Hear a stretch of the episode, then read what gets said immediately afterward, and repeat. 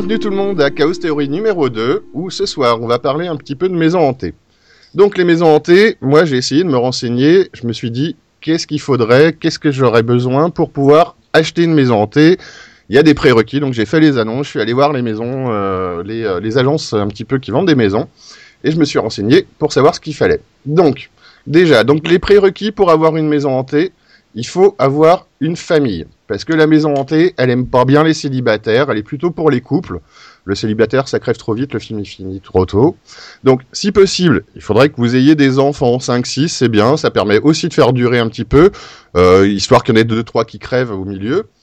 Si vous avez un animal, c'est un plus, donc que ce soit un chien, un rat, un chat, un oiseau, euh, c'est bien, souvent c'est le premier sur les listes à mourir.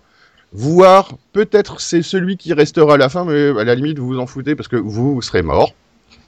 Donc, il faut une maison, pas un appart, hein, déjà, parce que sinon, un, c'est un appart hanté et c'est pas une maison hantée.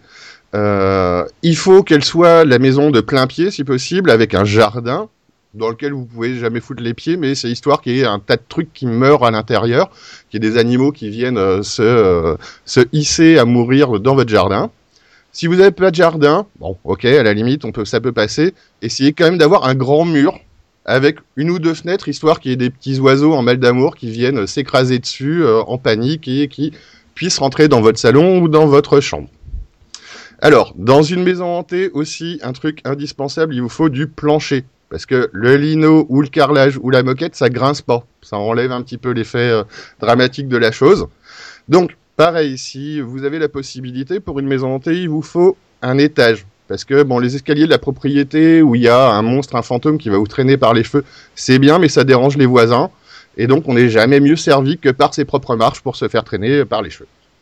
Alors, c'est pareil, je ne sais pas vraiment pourquoi, mais si possible, essayez d'avoir plusieurs toits. Alors, certainement pour pouvoir essayer à un moment de votre vie dans, la maison, de passer d'un toit à l'autre et peut-être vous casser la gueule et mourir à cause de ça. Euh, donc la maison, si possible, aussi, il faudrait qu'elle soit grande. En dessous d'une chambre par personne, l'esprit malin, bon, il va pas être intéressé, il s'en fout. Les chambres communes, ça l'intéresse pas. C'est mieux s'il peut rentrer dans une chambre et venir vous voir. Et puis euh, les fantômes, c'est pareil, ils aiment bien se balader quand il y a un petit peu d'espace. Donc, si votre maison, elle peut être paumée près d'un lac, par exemple, c'est bien, c'est calme, c'est tranquille, où il n'y a pas trop de voisins, loin de tout le monde, avec euh, un shérif, euh, un shérif alcoolique comme seul support, c'est encore mieux. Parce que oui, l'exorciste qui arrive un petit peu après, bah, il est pas con, il habite pas dans une ville où il y a des maisons hantées, donc il arrivera de loin, il habite pas dans ce genre de coin. Et puis bon bah si besoin, euh, bah, on fera intervenir euh, le FBI ou euh, les polices du coin, ce qui vous empêchera pas de crever, hein, que ce soit clair, mais ça vous donnera un petit peu d'animation. Bon alors après, nos chers opérateurs téléphone, télécom, essayez si possible de continuer à avoir un réseau de merde, de pas capter, d'avoir des coms qui coupent, etc., de pas être joignable, parce que si on arrive à communiquer avec l'extérieur, ça marche pas, donc faites comme d'habitude, faites de la merde, c'est très bien. Donc voilà, ça c'est le concept, de, le concept de la maison hantée, c'est ce qu'il vous faut au minimum. Et donc on va essayer de visiter un petit peu euh, différentes maisons hantées avec mes amis que j'ai autour de la table qui sont Jelini, Hello. Choupi, Salut, salut. Et je précise qu'il y a un truc très important sur la maison hantée, c'est la forme de la maison. Carré. Parce qu'une maison en U, ça va pas du tout. Oui, d'accord, c'est vrai. pas- Voilà, ça c'est fait. Il fallait Donc- que ce soit fait, c'est mieux. Oui, bien oui, non, mais elle est faite maintenant, c'est bien. Mi- Miltefar, Bonsoir. bonsoir. Yukigami, Je suis le Ed Warren du 93, le Yves Lignon du podcast. Je suis Yukigami. Bonsoir. Voilà. Bon, après, la version que Club Dorothée et l'année les garçons, là, on est pas mal. Donc, euh, Jelini, est-ce que tu vas nous parler donc d'un vieux jeu vidéo qui tournait sur Mega Drive qui s'appelait Hunting, c'est ça? Haunting starring Poltergeist. Ok. So, let's go. Alors, Haunting starring Poltergeist vous met dans la peau de Poltergeist, un jeune fantôme qui est devenu fantôme euh, bêtement. C'est un, vu le visuel, c'est un jeune punk. Vu la coiffure, il a une espèce de perfecto noir et tout.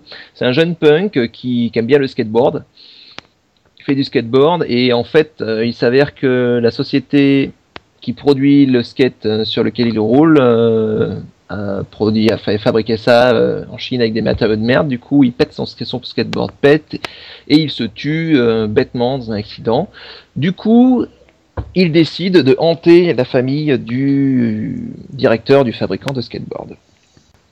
Et voilà comment vous vous retrouvez dans quatre maisons successives à avoir pour but du jeu de faire fuir les représentants de cette famille, à savoir le papa, la maman, le fiston et la fille. D'accord, ils ont du pognon, ils ont quatre maisons, quoi. Non, en fait, euh, c'est successif. euh, Tu, ils vont, tu vas les faire. Le but, c'est de les faire fuir d'une maison. Ils vont aller dans une autre, de les refaire fuir, etc. Et en fait, il y a quatre maisons qui correspondent à quatre niveaux de jeu différents. Alors, ce jeu, euh, c'est pas un, c'est pas un jeu casse euh, des briques par son gameplay, par son immersion, tout ça, tout ça. Non, c'est un jeu dont je me souviens avec euh, bonheur parce que il est drôle dans le sens où le but du jeu donc c'est de- d'effrayer ces familles. Comment est-ce qu'on effraie les familles? Pas en leur leur courant après en faisant boue. Non, en fait le principe c'est tel un bon poltergeist de posséder les objets et euh, en les possédant, on va, ça va générer des effets visuels à partir de ces objets, des transformations plus horrifiques ou impressionnantes qui vont faire monter le niveau de flip euh, des gens dans la pièce et euh, au fur et à mesure de les, fait- de les amener à fuir la maison Et ils vont se barrer, ouais. et ils vont se barrer. Donc c'est c'est l'intérêt principal de ce, de ce jeu, c'est de voir les animations que vont donner chacune des, comment dire, des possessions d'objets qu'on va, qu'on va faire, et euh, de voir aussi la réaction des, des victimes, qui euh, souvent assez rigolote, typée cartoon, avec euh, les yeux qui sortent de crâne, euh, de ce genre de choses. D'accord. Euh, et donc, euh, ouais, donc euh, au niveau du au niveau du jeu, on te voit, t'étais visible à l'écran? Comment ça se Oui, comment ça se représente le fait que tu fasses bouger les meubles et que ça fasse peur aux gens? C'est un, alors on est sur des écrans fixes par pièce, Mhm. avec le mur qui est, qui est un petit peu découpé pour qu'on voit ce qui se passe. C'est de la 3D isométrique, pour Ouais. ceux qui voient ce que ça veut dire. Oui, mais c'est ce qui se Euh, faisait beaucoup à l'époque aussi. hein. Tout à fait, oui, tout à fait. C'est donc une espèce de fausse 3D ou qui est pas d'ailleurs, euh, qui n'aide pas au gameplay parce que pour ceux qui se souviennent, c'est un, c'est un, une méthode de jeu où on se déplace en diagonale. Ouais, quand, tu- quand, tu Sachant fais, quand tu fais haut, ça avance en diagonale, quoi. Ouais, c'est ça, sachant qu'on avait des croix directionnelles, c'était pas forcément euh, super intuitif comme truc. Et d'ailleurs, j'en reparlerai parce qu'il y a, il y a deux phases de jeu dans ce jeu. Et il y en a une qui était particulièrement pas pratique à jouer à cause de, ce- de cette 3D isométrique. Donc on est en 3D isométrique, on, se balade invisible dans une pièce et en fait les objets qu'on peut hanter sont marqués d'une petite étoile quand on s'en approche. Il y a des objets avec des étoiles bleues et des objets avec des étoiles jaunes et ça génère des effets plus ou moins importants.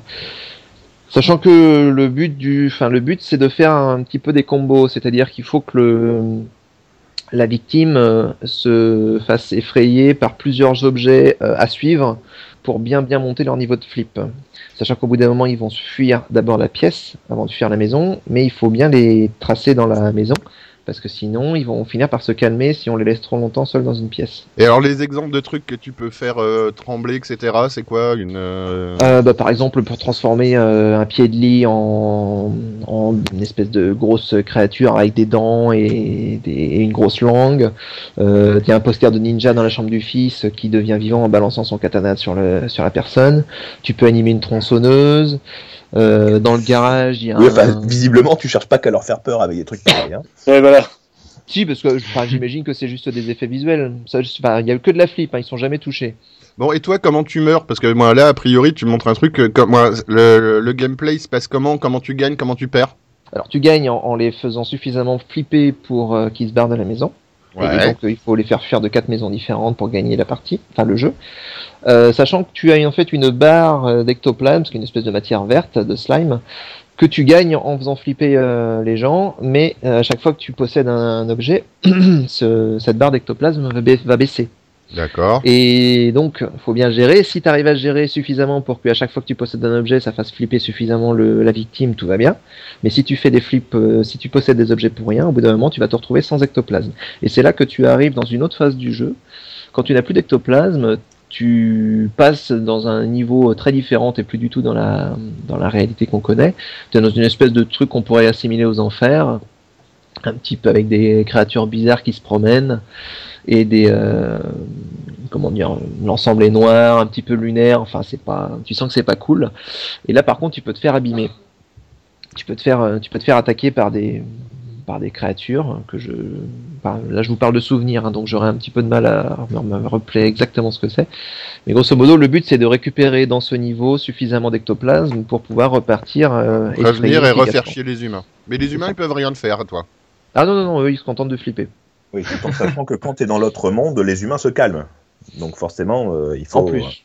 En plus, tu repars de zéro, donc euh, l'idée c'est de bien gérer sa barre d'ectoplasme et de bien Et- faire flipper comme il faut. C'est pour ça Ça que je avait- des combos en fait.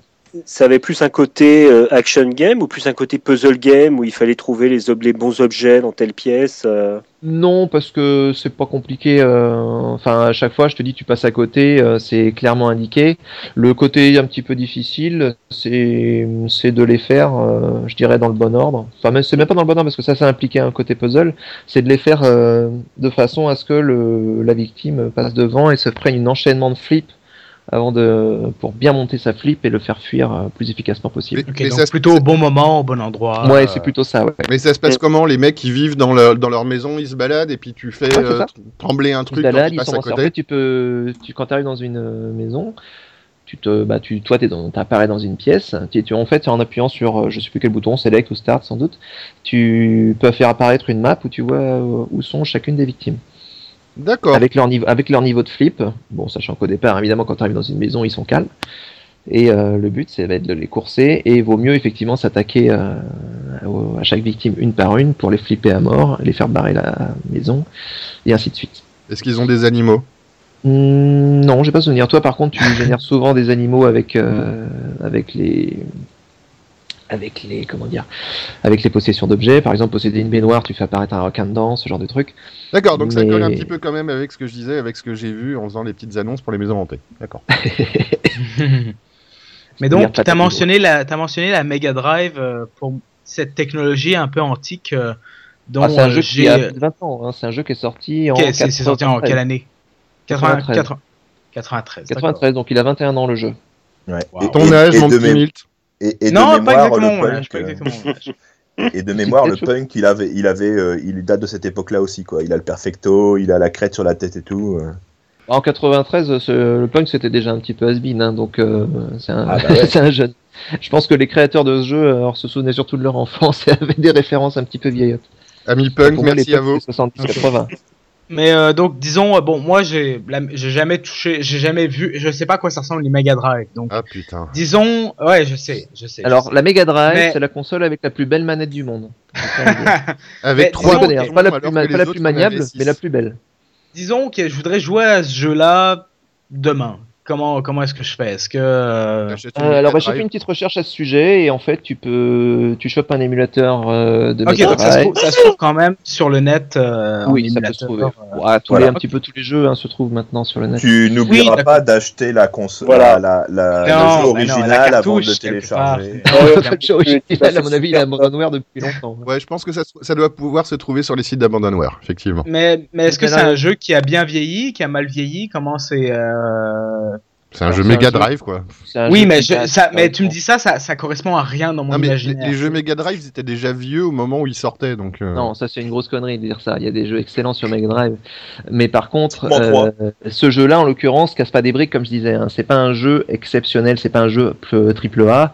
C'est un jeu qui est que moi j'ai trouvé drôle, que je trouvais original. C'est un jeu original en fait. C'est un Ouais. petit peu un ovni euh, vidéoludique, mais il a rien de, il est, enfin, au niveau gameplay, il est pas spécialement simple à manier. Mais par contre, c'est une source de fun euh, à fait, essayer les différents objets pour faire flipper les gens. Et Ça, comme les jeux de l'époque, il était dur, il, il dure longtemps, tout ça. oui, il est dur parce qu'il n'a pas d'indicateur précis de, du niveau de flip. C'est des grands, c'est des adjectifs qui te collent, mais euh, tu sais pas exactement. T'as pas de barre précise de, de la flip, de la flip générée par objet, etc. Tout est un petit peu intuitif, va à l'intuition, comme beaucoup de jeux de cette époque. Tu- T'es pas, t'es pas tenu par la main, quoi. Donc tu, tu te démerdes un petit peu pour euh, faire ce que tu peux. Mais Bon. ça, c'est- commun- à l'époque, je dirais. Et t'as le droit de spoiler, euh, t'as plusieurs fins différentes, euh, les fins sont Ah non, rigolotes. non, non, non, non, non, non. non, non, soit tu, soit tu finis, soit tu les fais virer de leurs quatre maisons, soit tu n'y arrives pas, et dans ce cas, t'as pas fini le jeu, c'est tout. D'accord. Est-ce que vous avez des questions là-dessus? Des trucs à ajouter, tout ça?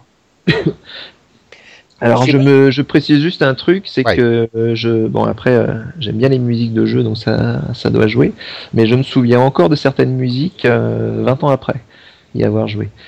Bon, c'est des musiques de base, hein, c'est des musiques en midi, euh, propres à l'époque, donc euh, mais euh, les mélodies euh, restent bien dans la tête. Et ça faisait flipper à l'époque quand t'étais euh, quand t'étais gamin tout ça Bah. c'était- ou c'était euh, Contrairement au, contrairement au thème euh, habituel de Maison Hantée où on joue plutôt les victimes et on suit les victimes, quel que soit le média, là en l'occurrence tu joues le fantôme. Donc euh, c'est pas vraiment flippant, c'est plutôt fun. ouais puis Non, non, tu mais tu, joues, tu, tu joues dans le, enfin t'es t'es dans la peau d'un d'un troll comme on dirait aujourd'hui, d'un esprit farceur. Mais c'est vrai c'est que très cartoon. c'est- euh, beaucoup, en fait. J'imagine que l'image, la- le visuel devait pas être très très effrayant non plus. Ça devait Non, c'est du dessin bon animé. enfant. Puis ouais. Oui, oui, tout à fait. Oui, c'est très bon enfant comme jeu. Mais en soi, c'est vrai que c'est rigolo parce que ça change un petit peu euh, des, euh, des jeux où tu te retrouves bloqué, toi, dans une maison hantée, à toi fuir, n'est-ce pas? On en Mhm. reparlera, euh, Milt. Euh, et où là, effectivement, c'est de l'autre côté du, euh, du miroir, donc c'est vrai que c'est assez rigolo. Enfin, c'est un peu un dungeon keeper dans l'ambiance hein, où. euh, Bah, c'est ça où effectivement là où on- les rôles sont inversés, là c'est euh, le rôle inversé de la maison hantée. Et c'était original et je- ouais drôle surtout, surtout drôle, un bon petit cartoon en fait. Et voilà, donc ça c'est un peu rigolo, un peu triste, non, au contraire, parce que effectivement, c'est, vrai que ça fait longtemps qu'on n'a pas de jeu dans le style qui, qui renouvelle un petit peu le truc, qui te mette de. Il y a eu Ghost Trick euh, sur DS qui était un jeu de possession d'objets justement par, par une personne morte. Mais là, on était plus sur le, sur le puzzle game en fait. D'accord, bah ouais, des 3DS, moi un DS, connais, c'est vrai que je connais pas bien. Euh, Bah, Luigi's Mansion était aussi très euh, très cartoon, très euh, pas Oui. très Il effrayant. était euh, marrant, euh, il était marrant. ouais. Luigi's Mansion. C'était un bon jeu de la Dreamcast. c'est Luigi, Euh, Luigi's Mansion, un jeu de la Dreamcast? C'était le meilleur la- jeu de la Dreamcast. C'est un des premiers jeux de la Dreamcast, euh, Luigi's Mansion. Je parle pas du 2. hein. Euh, parle Peut-être la GameCube Ouais, éventuellement. Non, je parle- je parle- on parle, on parle euh, de, de Luigi euh, sur la GameCube, Nintendo. C'est GameCube euh, Luigi's Mansion? Ah, bah c'est oui. un- C'est un peu Nintendo à la base, ouais. C'est oui, Et Luigi. Dreamcast, euh, Dreamcast c'est un peu Sega. C'était un peu Sega d'ailleurs. Oui, c'était un peu Sega. non, Ouais, mais, en même euh, temps, t'es pardonné parce qu'en ce moment, Nintendo, Sega, euh, des euh, Mario versus Sonic, il y en a plein. Mais oui, parce que oui. Sonic, parce que Sega fait plus de consoles, mais à l'époque c'était le cas. Effectivement, c'est un des premiers jeux de la GameCube. Je disais des grosses conneries. Ah, ils, ont... ils ont trahi, on a été obligé de tondre Sonic. Ce qui est con pour un hérisson. voilà, ce qui perd un peu l'intérêt. Ouais. Bon, après, il court peut-être plus vite maintenant, hein, mais bon. Mhm. Il est un peu Gagner en fort. aérodynamisme. Hmm. Mais je pense que Tails s'est barré par contre. C'était plus possible entre eux. Bah ouais, et deux queues, hein, c'était trop. Voilà, c'est voilà. Voilà. C'est pour ça qu'il courait vite en fait. Non, lui, il volait avec ses deux queues. Il faisait tourner Non, non, c'est Sonic. Ah pense oui. que les deux queues, ça le faisait courir Sonic vite. qui courait. Voilà. derrière, Il y il avait derrière, il y avait Tails qui suivait. euh, Qui volait. En faisant l'hélicoptère d'ailleurs, Tails, Ouais, quand ça. tu regardais. Ouais, ouais, en volant tranquillou. Ouais, ouais, tout ça. En faisant l'hélicoptère avec ses deux queues. Bravo. Ouais, là, c'est ça. Donc, on parlera pas des autres persos de Sonic parce que j'ai peur après de ce, de ce que ça peut amener. Hmm. Ok, bon, bah donc Hunting c'était un bon truc. euh, Donc, euh, bah, et, euh, moi je me reprendrai peut-être un petit, euh, un petit émulateur, même si c'est pas bien et que je Non, me trouve. pas. Ah bah si, ça, n'a rien de, ça n'a à mon avis rien d'illégal. hein. De toute façon, la Mega Drive elle est plus Attends, exploitée, Sega n'existe plus en tant qu'éditeur de console, Oui, les jeux sont plus vendus, euh, ça, ça perd rien à personne là en l'occurrence. C'était c'était édité par qui? On est complètement dans la bande ouverte. Oh, putain, je sais plus ça. D'accord. Non, non, savoir si c'était Sega ou pas. Ok. Non, Bon, je crois, je crois je pas. retire ma question, je la replie, je me la refous sur l'oreille. Et Non, tu mais la fumeras plus tard. Voilà, tout à fait. Voilà, on est tous en train de taper sur Google comme des porcins pour essayer de trouver par qui ça a été C'est édité. un Electronic Arts. Voilà. Voilà. C'était pas n'importe qui quand même. Voilà. Tout Electronic Arts, je les vois mal lâcher une ROM en abandonware. Mais Bah, si. Ça va, le machin 93 Mega Drive euh, qui joue, qui, enfin, il compte encore en vente peut-être. Bah ouais, non, mais de toute façon, ils seront plus de pognon dessus, donc euh, on s'en fout un petit peu. Là, pour le moment, ils vendent du. Titanfall et c'est pas mal. Ils veulent, ils veulent exploiter la licence, peut-être, on sait jamais. hein. Faire une version HD. Ah, C'est ça. Une suite, euh, ouais, c'est ça. Ouais, ça se fait de plus en plus, hein, euh, ce serait bien possible. Ou, ou pas. C'est pareil, on en reparlera peut-être à la fin, pourquoi pas, on peut se les noter dans un coin. Euh, les HD, est-ce que c'est mal ou c'est pas Ah bah, je, voilà, moi j'avais un coup de... Non, c'est pas les HD qui me, qui me chagrinent, c'est les de licence. Mais j'en avais les reboots de licence. Mais j'en avais déjà parlé, euh, il me semble. Hum, tout à fait. Très bien, dire gens. qu'on a fait tellement d'é- d'é- d'émissions depuis le début qu'on sait plus. Ouais, c'est ça, mais voir comment ça C'est ça. le, c'est le numéro 2, mais on en a fait 24 avant. Hum. Faut pas le dire. Ouais, c'est ça. Non, parce que là, on est au top de notre forme. hein. Avant, c'était pire. Ouais, on arrive à aligner trois mots sans bafouiller, ce qui est déjà pas mal. C'est ça. Surtout toi. Voilà, absolument. Bravo. Ah, tiens, maintenant, Choupi, pendant que tu, tu parles, on a parlé un petit peu donc euh, bon, de, de- des maisons hantées, tout ça.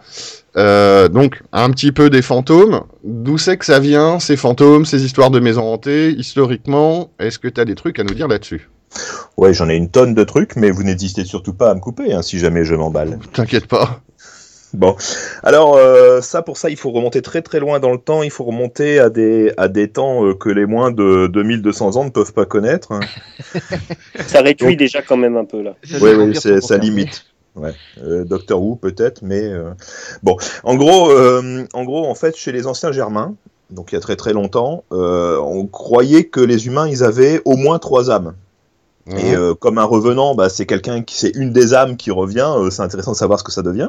Donc la première s'appelait Hugr, qui est, une- qui est l'équivalent de la mana. hein, vous savez, l'harmonie avec la nature et tout ça. Et puis à la mort, ça se dissipe, pas de problème pour celle-là. Milt, est-ce que tu peux nous le dire en anglais? Non, c'est du- Ça c'est- a pas l'air d'un mot anglais. C'est euh, c'est du norrois. Ah merde, ça norrois. marche pas. Bon, d'accord. Donc tu, nous- tu nous le dis en suédois et ça passera. Vas-y. bah, quand quand j'aurai fini d'apprendre le suédois, je le ferai, mais là. D'accord. euh. Donc la deuxième âme, c'est la, la Filgia ou Filgjur, si jamais il y en a plusieurs, qui est l'équivalent de l'ange gardien. C'est en fait l'esprit d'un ancêtre qu'on invoque pour euh, protéger l'enfant. En gros, ce serait l'origine du nom, du nom de famille, du prénom de famille. Vous savez euh, qu'on a tous dans la famille un prénom qui se répète de génération en génération. L'origine, ce serait que en fait, on, invoquerait le précédent possesseur du prénom pour protéger l'enfant, en fait. Tout à fait. Donc la, la Filga, on la voit jamais, on la voit qu'à un seul moment et c'est habituellement funeste. C'est au moment où elle vient dire euh, bah, au revoir, euh, ça a été un plaisir de te servir, au revoir à la prochaine. Donc on a par exemple un exemple d'un marin qui est en train de regarder le lointain et puis qui se tourne vers ses compagnons qui fait bah on va tous mourir. Que Mais comment tu sais ça Ben je viens de voir une dame qui marchait dans les airs là et qui m'a dit euh, bah écoute euh, ça a été un plaisir, hein, à la prochaine. Et effectivement dans la foulée le bateau disparaît en mer. Donc voilà, donc c'est euh, c'est toujours euh, voilà. Euh, et à noter que la filga peut éventuellement se tourner vers une autre personne et dire est-ce que tu veux que je devienne ta filga Ce qui semblerait indiquer que la personne devrait survivre. hein. donc dans ce genre de situation, faut pas hésiter à accepter. hein, c'est euh, D'accord, c'est clair comme le nez au milieu de la filga. Exactement. Enfin, il y a la dernière, celle qui nous intéresse vraiment, c'est celle qu'on appelle le hamr, qui est la forme en fait, et qui est une âme qui est un peu particulière parce que c'est ce qui se rapproche le, le plus de notre notion euh, judéo-chrétienne d'âme en fait. C'est en gros la personnalité, ce qui subsiste après la mort et ce genre de choses. Donc euh, cette âme-là, elle est, elle est un peu bizarre parce que, euh, bah, parce qu'elle a, comment dire, on dépasse ce qu'on ce qu'on pense nous comme une âme judéo-chrétienne. C'est-à-dire que nous, c'est un truc qui est qui n'a pas de corps, qui n'a pas d'existence physique, qui peut euh, bah, disparaître de l'humain et puis rejoindre un au-delà euh, bien mérité ou pas. Alors que chez eux, c'est très différent. L'âme, elle, c'est- le hamr peut servir à n'importe quel instant pour certaines personnes. Alors il y a des gens qui s'appellent les hamramers, qui sont capables de faire le hamfor. Alors le, tout ça, c'est la projection de l'âme, de l'âme. Tellement de jeux de mots possibles avec ça. Voilà, ouais. En fait, leur- ils ont une capacité spéciale qui est de projeter leur hamr. Donc ils tombent, ils tombent évanouis par terre. Ou alors on Et- rigole même quand il n'y a pas de jeu de mots. Vas-y, fais-les, les jeux de mots Donc ils tombent, ils tombent évanouis par terre et euh, sortant euh, d'un placard ou d'une forêt loin euh, d'à côté ou ce genre de choses, sort une espèce de double de lui-même qui peut avoir une forme différente, une forme animalière, qui peut avoir ce genre de choses et qui a la capacité de faire un certain nombre de d'actions. Alors cette forme est physique, c'est-à-dire que quand elle vous met une baffe, elle vous met une baffe. Et habituellement, elle vous met une baffe qui vous soulève du sol et vous envoie voler 5 mètres plus loin. D'accord, mais donc c'est une entité qui est pas transparente, translucide ou Ah euh, non, va- vaporeuse comme on imagine, c'est une vraie entité euh, physique quoi. C'est une vraie entité physique qui est capable de se battre, qui est capable de voyager, de se vo- de voyager loin éve- éventuellement. Euh, on s'en sert par exemple dans la magie des Norrois pour aller espionner les ennemis, c'est-à-dire sous forme de baleine, on va se visiter aux alentours des côtes des ennemis pour pouvoir récupérer des choses. Voilà, c'est là où il vaut mieux être transparent pour espionner les gens. Hein. La, baleine, c'est- la baleine, c'est quand même pas la forme la plus discrète. Ouais, c'est J'ai ça. jamais entendu parler des, des baleines, ba- des baleines garous. Dis- disons que ça, ça ou un bonhomme qui flotte dans l'eau euh, en, en, en, en ayant l'air de rien, je vous espionne pas du tout. euh, ouais, Oui, c'est euh, c'est vrai. Championnat de nage non nonchalante. On a, on a d'autres exemples de, de gens pro- projetant leur hambre et revenant avec une petite perle en tant que preuve de ce qu'ils ont, euh, de ce qu'ils ont, de ce qu'ils ont fait. On a des gens. Donc alors c'est des c'est- pêcheurs quoi. Super. Oui. les, les mecs ils vont, te, ils Comment vont t'as dit chercher des précis- huîtres. comment, comment tu dis précisément le mot? Hamr, H-A-M-R. D'accord. Et est-ce que quand euh, ils se manifestent, ils disent Hammer Time Non, pas tout à fait. Non. Voilà, t'as t'es fait. Non, t'es bien, fallait- il fallait la J'avais faire. besoin. Il fallait la faire. Je sens que ça, sort- ça, ça faisait un moment que ça montait. Il voulait la faire depuis le début. Il l'a fait, c'est bon. Bien. Alors, ça peut servir au combat. Alors, quand c'est volontaire, ça s'appelle un berserker. Et ça n'a rien à voir avec les hamburgers. Exactement. Mais il en fait des hamburgers. hein. Et quand c'est involontaire, euh, c'est plutôt euh, la nuit aux alentours de la pleine lune et on appelle ça un loup-garou. Donc le type se réveille euh, le lendemain matin, il est couvert de sang, de blessures, éventuellement de coups d'épée qu'il a pris dans la gueule. Il se rappelle de rien et tout ce qu'il sait, c'est qu'il est couvert de sang, qu'il y a du sang partout et que sa femme éventuellement est en morceaux. D'accord, il a pris, Et une dans la jeté- forêt. il a pris une mûre, jeté 10 barres, quoi. voilà, Ça, ça, exactement. ça, il a- il- il s'est saoulé, il a tué sa femme comme, comme beaucoup de gens ont envie de faire en général. Puis euh, il s'est réveillé, puis il s'est dit, ah, bah, tu sais, bah, je, je parle, tu- tu- ça va peut-être venir avec les années. Mais, euh, puis donc il se réveille, puis c'est comme, ça y est, c'est fait, ah, bah, c'était juste peut-être mon, mon âme, euh, ah, bah, tu sais, je sais pas, c'est pas ma faute. Mais donc, c'est pas. Est-ce que Vas-y, est-ce que c'est comme ça que ça se passe? Ben, je sais pas, parce que c'est le- je sais que, bon, est-ce qu'on est plus ou moins dans le réel? Je ne sais pas. Mais euh, comment c'est pour ces humains qui se réveillaient, ben, pour ces entités qui se réveillaient euh, euh, après une nuit de, euh, de meurtre ou d'entité, c'est quoi les conséquences pour les gens du vivant? Est-ce que comment comment ça se passait pour eux? Bah, ils vont en tôle. Oui, enfin bon, je te parle de comportements qui ont euh, 2000 ans à peu près, donc à mon avis la tôle était assez définitive quoi. Ouais. À mon avis, on les brûlait bien, bien comme Non, mais on, on a, on a des exemples de berserkers. Alors bon, c'est des berserkers au sens un peu plus moderne du terme, hein. C'est donc plutôt des prêtres d'Odin qui ont la capacité de rentrer dans des, des rages particulières. Et on a des exemples historiques. Historiques au sens où ça a eu lieu à des, des périodes où on pouvait écrire et décrire ce qu'on voyait. Parce que tout ce que je vous raconte, on le sait par, euh, par ricochet, on va dire. hein. On, le, on le déduit, mais on peut, on n'a pas de mythologie pour les nuls euh, Oui, grosso modo, qui il y a, date d'il y a 2000 ans. hein. il y a rien d'écrit. Exactement, C'est comme ça. les grandes peurs de l'an 1000. C'est ça, c'est C'est un, un petit truc dont on a déjà parlé il y a pas longtemps.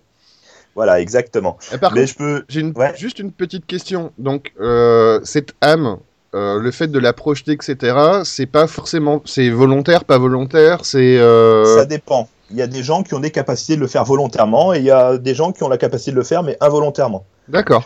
Et habituellement, ces gens-là ont tendance à se, tourner- à se transformer en loup-garou. Ok, d'accord. Donc, C'est-à-dire qu'en fait, il faut bien comprendre que le loup-garou, ça n'est pas l'humain qui se transforme en loup et qui va rôder dans les bois. c'est son âme qui va. euh, l'âme qui sort de sa bouche ou de d'ailleurs et qui va se, se balader. Et quand il revient, on a sur le corps des traces des combats qui ont pu avoir lieu. D'accord. Ok. Ça permet à une personne qui a projeté son âme pour pouvoir récupérer euh, un objet qui se trouve à 2000 km de là, d'avoir l'objet dans la main à son réveil. En Oui, fait. donc, les formes astrales qu'on imagine un petit peu dans, les, euh, dans certains jeux où effectivement euh, tu as, quelque chose qui sort de toi et euh, tu, euh, tu reviens, tu as les séquelles de, de ce que tu as vécu euh, sous ta forme. Voilà, sauf que dans ces jeux-là, habituellement, il y a une espèce de fil qui relie le corps Ouais. à- au double, alors que là, il n'y est pas. Alors, la pire des choses à faire dans cette situation-là, c'est de tuer le corps alors que le- l'âme est projetée. Ça fait quoi? Ben, ça fait que le corps ne trouve, le- l'âme ne trouve plus le corps pour rentrer, et donc il se déchaîne sur tout le pays aux alentours jusqu'à ce qu'on lui ait rendu son corps. Ya. D'accord. Et euh, donc si on lui rend son corps mort, il fait quoi? Euh, ben voilà, on arrive au passage où la personne meurt. D'accord. Parce que là, jusqu'à maintenant, la personne était vivante. Oui. Sauf qu'au bout d'un moment, ces gens-là, ils finissent par mourir, les gens qui ont ces capacités-là. Et là, on les regarde de manière très très suspecte en disant il va y avoir du malheur. Donc on met tout en place un système pour pouvoir se débarrasser de ces gens-là. Habituellement, le hambre euh, est donc relié au corps. Si jamais le corps disparaît parce qu'il parce qu'il parce qu'il pourrit tout simplement, eh bien, elle s'en va vers l'au-delà, qui dépend de la mort du, du bonhomme. hein, le mieux étant de mourir au combat, bien évidemment. Et, euh, et, et donc euh, tout va bien. Ça, c'est dans le meilleur des cas. Dans le pire des cas, ben, euh, elle peut rester ou revenir. D'accord. Donc, on a des exemples de gens qui euh, qui sont pas au courant qu'ils sont morts. Ok. C'est-à-dire, euh, ils reviennent, ils vont voir, ils vont, ils vont voir Madame, euh, ils vont euh, dans le lit de Madame, euh, ils chassent le nouveau mari de Madame, euh, ils tentent d'honorer Madame. Et là, ils ont, ils ont toujours pas. Là, ils ont une, une entité physique toujours ou pas? Toujours. D'accord. C'est-à-dire que le corps, il est toujours dans la tombe, mais le hambre est projeté. Ah, le nouveau mari de madame, il doit avoir une belle surprise. Ah, ça doit lui faire bizarre aussi. Bonjour, à madame monsieur. aussi. Ouais, bonjour, monsieur. à madame aussi. Et, et d'ailleurs, on a des exemples hein, dans, des, dans des écrits un peu plus tardifs euh, de, d'un boulanger qui pétrissait son pain pendant toute la nuit et quand on est allé voir son corps euh, en disant il faut quand même le prévenir qu'il est mort, eh ben on a constaté qu'il avait de la farine sur les mains. Ah, je pensais qu'il avait une baguette dans la bouche, mais euh, d'accord. Non, mais non, c'était pas en Ah, France. d'accord. C'est vrai. Ils savent pas faire la baguette ailleurs. Bon, ça, ça c'est les, c'est les presque les plus sympas. T'as une autre catégorie de plus sympas, c'est des gens qui, euh, qui finissent par dire euh, en fait je suis pas content. Pas content, pas content. euh, ouais, bah oui, ça fait 50 ans que vous m'avez enterré avec machin. on finit par s'ennuyer l'un de l'autre. Alors maintenant, j'aimerais que vous le déplaciez. C'est ça. Bouge-toi. Moi, on... bah, pas voisin de cercueil, s'il te plaît. Voilà, voilà, voilà. À cette époque-là, on enterre dans des tertres, hein, donc euh, c'est des espèces de tombes collectives. Et donc, au bout d'un moment, bah, les gens ils finissent par s'ennuyer les uns les autres, et donc ils décident qu'il est temps de se séparer, bons amis. D'accord, donc le fantôme se fait chier, en fait. Oui, D'accord. voilà. Les, les Bah, fantômes entre c'est long, hein, surtout à la fin. Ouais, Oui, c'est dit. oui, continue, continue, pardon. On a des exemples de gens qui, qui viennent vous voir en disant ben maintenant il commence à bien faire, ça fait trop longtemps que vous pleurez euh, ma disparition, euh, vos larmes trempent mon linceul et m'empêchent de reposer, donc il est temps que ça s'arrête aussi. Ouais, c'est humide par terre, faites chier. Voilà, enfin faites chier. euh. Ouais, non, pardon. Et puis ça c'est les plus sympas, et puis il y a ceux qui reviennent parce qu'ils sont purement sympa- méchants quoi, tout simplement. Et donc, ils vont, donc ils sont méchants, donc ils sont là pour faire chier les gens. Alors pour faire chier les gens et pas que, c'est-à-dire que visiblement eux aussi ils s'ennuient parce qu'il y en a un certain nombre d'entre eux qui sont contagieux. C'est-à-dire que quand ils tuent des gens, parce que eux ils tuent des gens, hein, c'est pas comme les gentils, comme le gentil phantom punk de tout à l'heure. Et ben quand ils tuent des gens, ben les gens ils sont enterrés puis ils reviennent eux-mêmes et D'accord. ainsi de suite. Donc ils sont quand même assez pénibles. hein. Il faut s'en débarrasser le plus vite possible hein. et euh, s'en débarrasser le plus vite possible, ça signifie s'attaquer au corps, D'accord. Et- puisque rappelle c'est le corps qui relie l'âme. Pardon? Ça rappelle complètement le mythe vampirique. Ah, mais c'est parce que le mythe vampirique Il est vient là, inspiré ouais. de ça, en fait.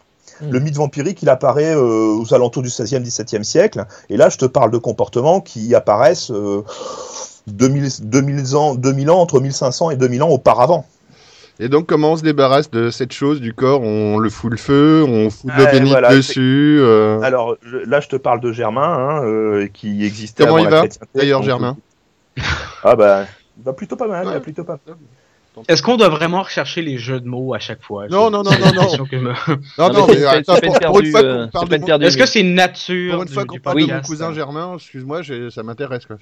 Non, c'est une nature de nos chers euh, coprésentateurs. Oups. Tu pourras rien y faire. C'est peut-être une tarde de d'âge aussi. Hein. Peut-être, peut-être. Peut-être ça, va et- me toucher. Essaye de faire un jeu de mots, 20 Milt, pour voir. Voilà. Comme ça. Voilà. Ah bah, Bon, bah, je- tu vois, c'est c'est générationnel, tu peux pas comprendre. Mm. bon, pour en revenir à ça, comment est-ce qu'on se débarrasse de ces saloperies-là? Il faut se débarrasser du corps. Donc le corps, il est étendu et il est maintenu dans une espèce d'état euh, euh, presque vivant, on va dire, c'est-à-dire qu'il faut pas qu'il pourrisse par le hambre qui l'empêche de se détériorer. Donc l'objectif, c'est d'y aller, de détruire le corps. Moi, j'ai une autre méthode, c'est de le foutre dans un avion qui part euh, en Asie. En ce moment, ça marche bien de- pour faire Ouais, disparaître voilà. les corps. Voilà, ouais. Effectivement, puis pour faire disparaître les corps en Asie, euh, ils, savaient, ils savaient le faire aussi dans les années 40. Ouais, c'est vrai. Mais ça colle. Merci. Bien Moi, je dis bravo. Voilà, non, c'est pas mal. Non, Soyez discrète, c'est pas mal. non, restons pas là, donc. Voilà, Parce que c'est une Donc, blague qui va faire fureur, donc... euh, voilà, exactement. La Pardon. boucle est bouclée, ça y est. Voilà. En fait, il y a des métaphores filées, c'est des métaphores qu'on fait comme ça et qu'on continue ainsi. Et ben, ça, c'est des calembours filés, c'est des calembours qu'on continue comme ça. Ça veut pas dire qu'ils deviennent meilleurs, hein, mais ça veut dire qu'ils continuent. On peut faire tout le podcast avec, en fait. On est content, là. Bon, bref, s'en débarrasser, c'est pas difficile. Il faut affronter le hambre qui va pas se laisser faire. Je rappelle qu'il est capable d'arracher un arbre et de vous le mettre dans la gueule. hein. Donc, ça, c'est la partie un peu plus compliquée. Après, le plus simple, c'est de couper la tête du, euh, du bonhomme et de lui placer sous les jambes. Pardon. Because Ça, c'est le-. Ça, c'est le Comme plus ça, ça simple. l'occupe. Comme ça, ça l'occupe. Ah, yeah Il y a une autre solution qui consiste à lui casser les membres C'est- ou à lui mettre ou à lui mettre un pieu dans le cœur pour le garder au fond du cercueil. D'accord, donc là, on Et on retrouve on retrouve petit à petit les, les idées pour lutter contre les contre contre les vampires en fait. Il y a une autre solution qui est le plus simple aussi, qui est d'éviter que le hambre revienne. C'est quand même vachement plus facile. Ça, tu, le Donc, marques, le- tu le marques sur la porte, s'il te plaît, euh, ne, pas déranger. Bah, en fait, euh, l'objectif c'est de le perdre. C'est-à-dire euh, le corps, tu le prends, puis tu le promènes, tu lui fais prendre le maximum de carrefour pour qu'il se perde. D'ailleurs, on a toute une. Ils avaient une- pas de boulot à l'époque ou quoi? Bah, disons que quand C'est type- comme les enfants à Steph en fait. euh, C'est. euh, quand, quand le type, il, potentiellement, il peut revenir et détruire la totalité du village, on essaye de prendre un minimum de précaution Ouais, quand même. pas. Il y en a, ils tournent trois jours comme ça avec le corps. On attend le jeu de mots, hein, vas-y. Oh putain. Pas de souci. Moi, j'ai pas compris. Oh, putain. Si quelqu'un peut. Non, moi non plus, j'ai pas compris. Non, mais c'est pas grave, c'est moi, c'est continuez. Ne faites pas attention, moi je ne suis pas là. Bon, Voilà. il y, a y a toute une série d'histoires. On fera un jingle rien que pour carrefour. Toi. Merci. Ouais. Bah, Mais alors, euh, quitte, à- quitte à passer pour un con jusqu'au bout, Vas-y. moi j'avais entendu que l'expression partir les pieds devant, c'était justement parce que on sortait le, le- le corps de manière à ce qu'il ne retrouve pas le chemin de la maison. Est-ce que c'est vraiment un rapport ou voilà c'est Ok. c'est ça, ouais, exactement. Je passerai à moitié pour un Oh, con. bah là, tu passes pas pour un con, c'est nous qui passons pour des cons, hein, pour la peine. D'accord, bravo. tu, peux, tu peux aussi le sortir par le toit. Tu le sors par le toit parce qu'il est obligé de rentrer par l'endroit où il est sorti. Parce que comme ça, le Père Noël, il peut plus rentrer. Ah bah oui, on est un peu emmerdé. Et donc on se, Et- retrouve et- avec, on se retrouve avec des histoires de morts qui marchent sur le toit, mais bon, tant qu'ils marchent sur le toit, on est à peu près tranquille. c'est ce que j'allais dire. Je te retrouve avec un top débrouille de pas euh, toute la toute la sainte journée. C'est décassant quand même. Bah disons que c'est ça ou mourir, alors bon, tu choisis. Hein. Oui, c'est vrai. Tu as donc euh, le possibilité de le faire prendre par des carrefours ou de faire longer le, le champ du voisin, hein, tant qu'à faire, tant qu'à ce qu'il maudisse quelque chose, autant que ce soit ça.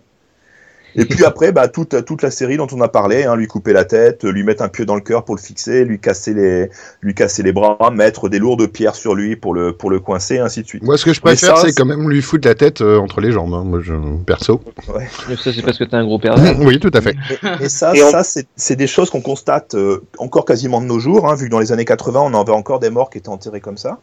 Et, euh, et euh, donc ils étaient, ils étaient enterrés encore comme ça dans les années 80, mais c'est des choses pour lesquelles l'idée originale du, de la décorporation et du fait qu'il y a un double euh, qui se projette a, a petit à petit disparu au profit du vampire, qui est le, le mort qui se redresse en fait. Et excuse-moi, j'ai j'ai peur de ne pas avoir compris. Dans les années 80, on- il y a des gens qui mettaient encore des pieux dans le cœur du, du En cadavre? Europe centrale, oui. Oui, en Europe centrale, Ah ouais, ah en même. Pologne.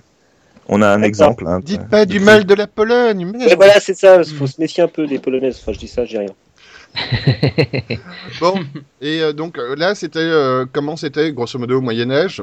Comment ça a évolué jusqu'à maintenant sur nos histoires de morts-vivants, de, euh, de vampires, de machin, de tout? Ben, alors il y a un certain nombre de, de, vamp- de- de vampires. Bah, le vampire en lui-même, il est apparu à partir du 16e, 17e siècle, hein, donc, euh, où il y a eu beaucoup de discussions sur le sujet pour savoir si ça existait vraiment ou si ça n'existait pas. En fait, si tu regardes le vampire, c'est guère qu'une version abattardie du mort-vivant euh, germanique originel.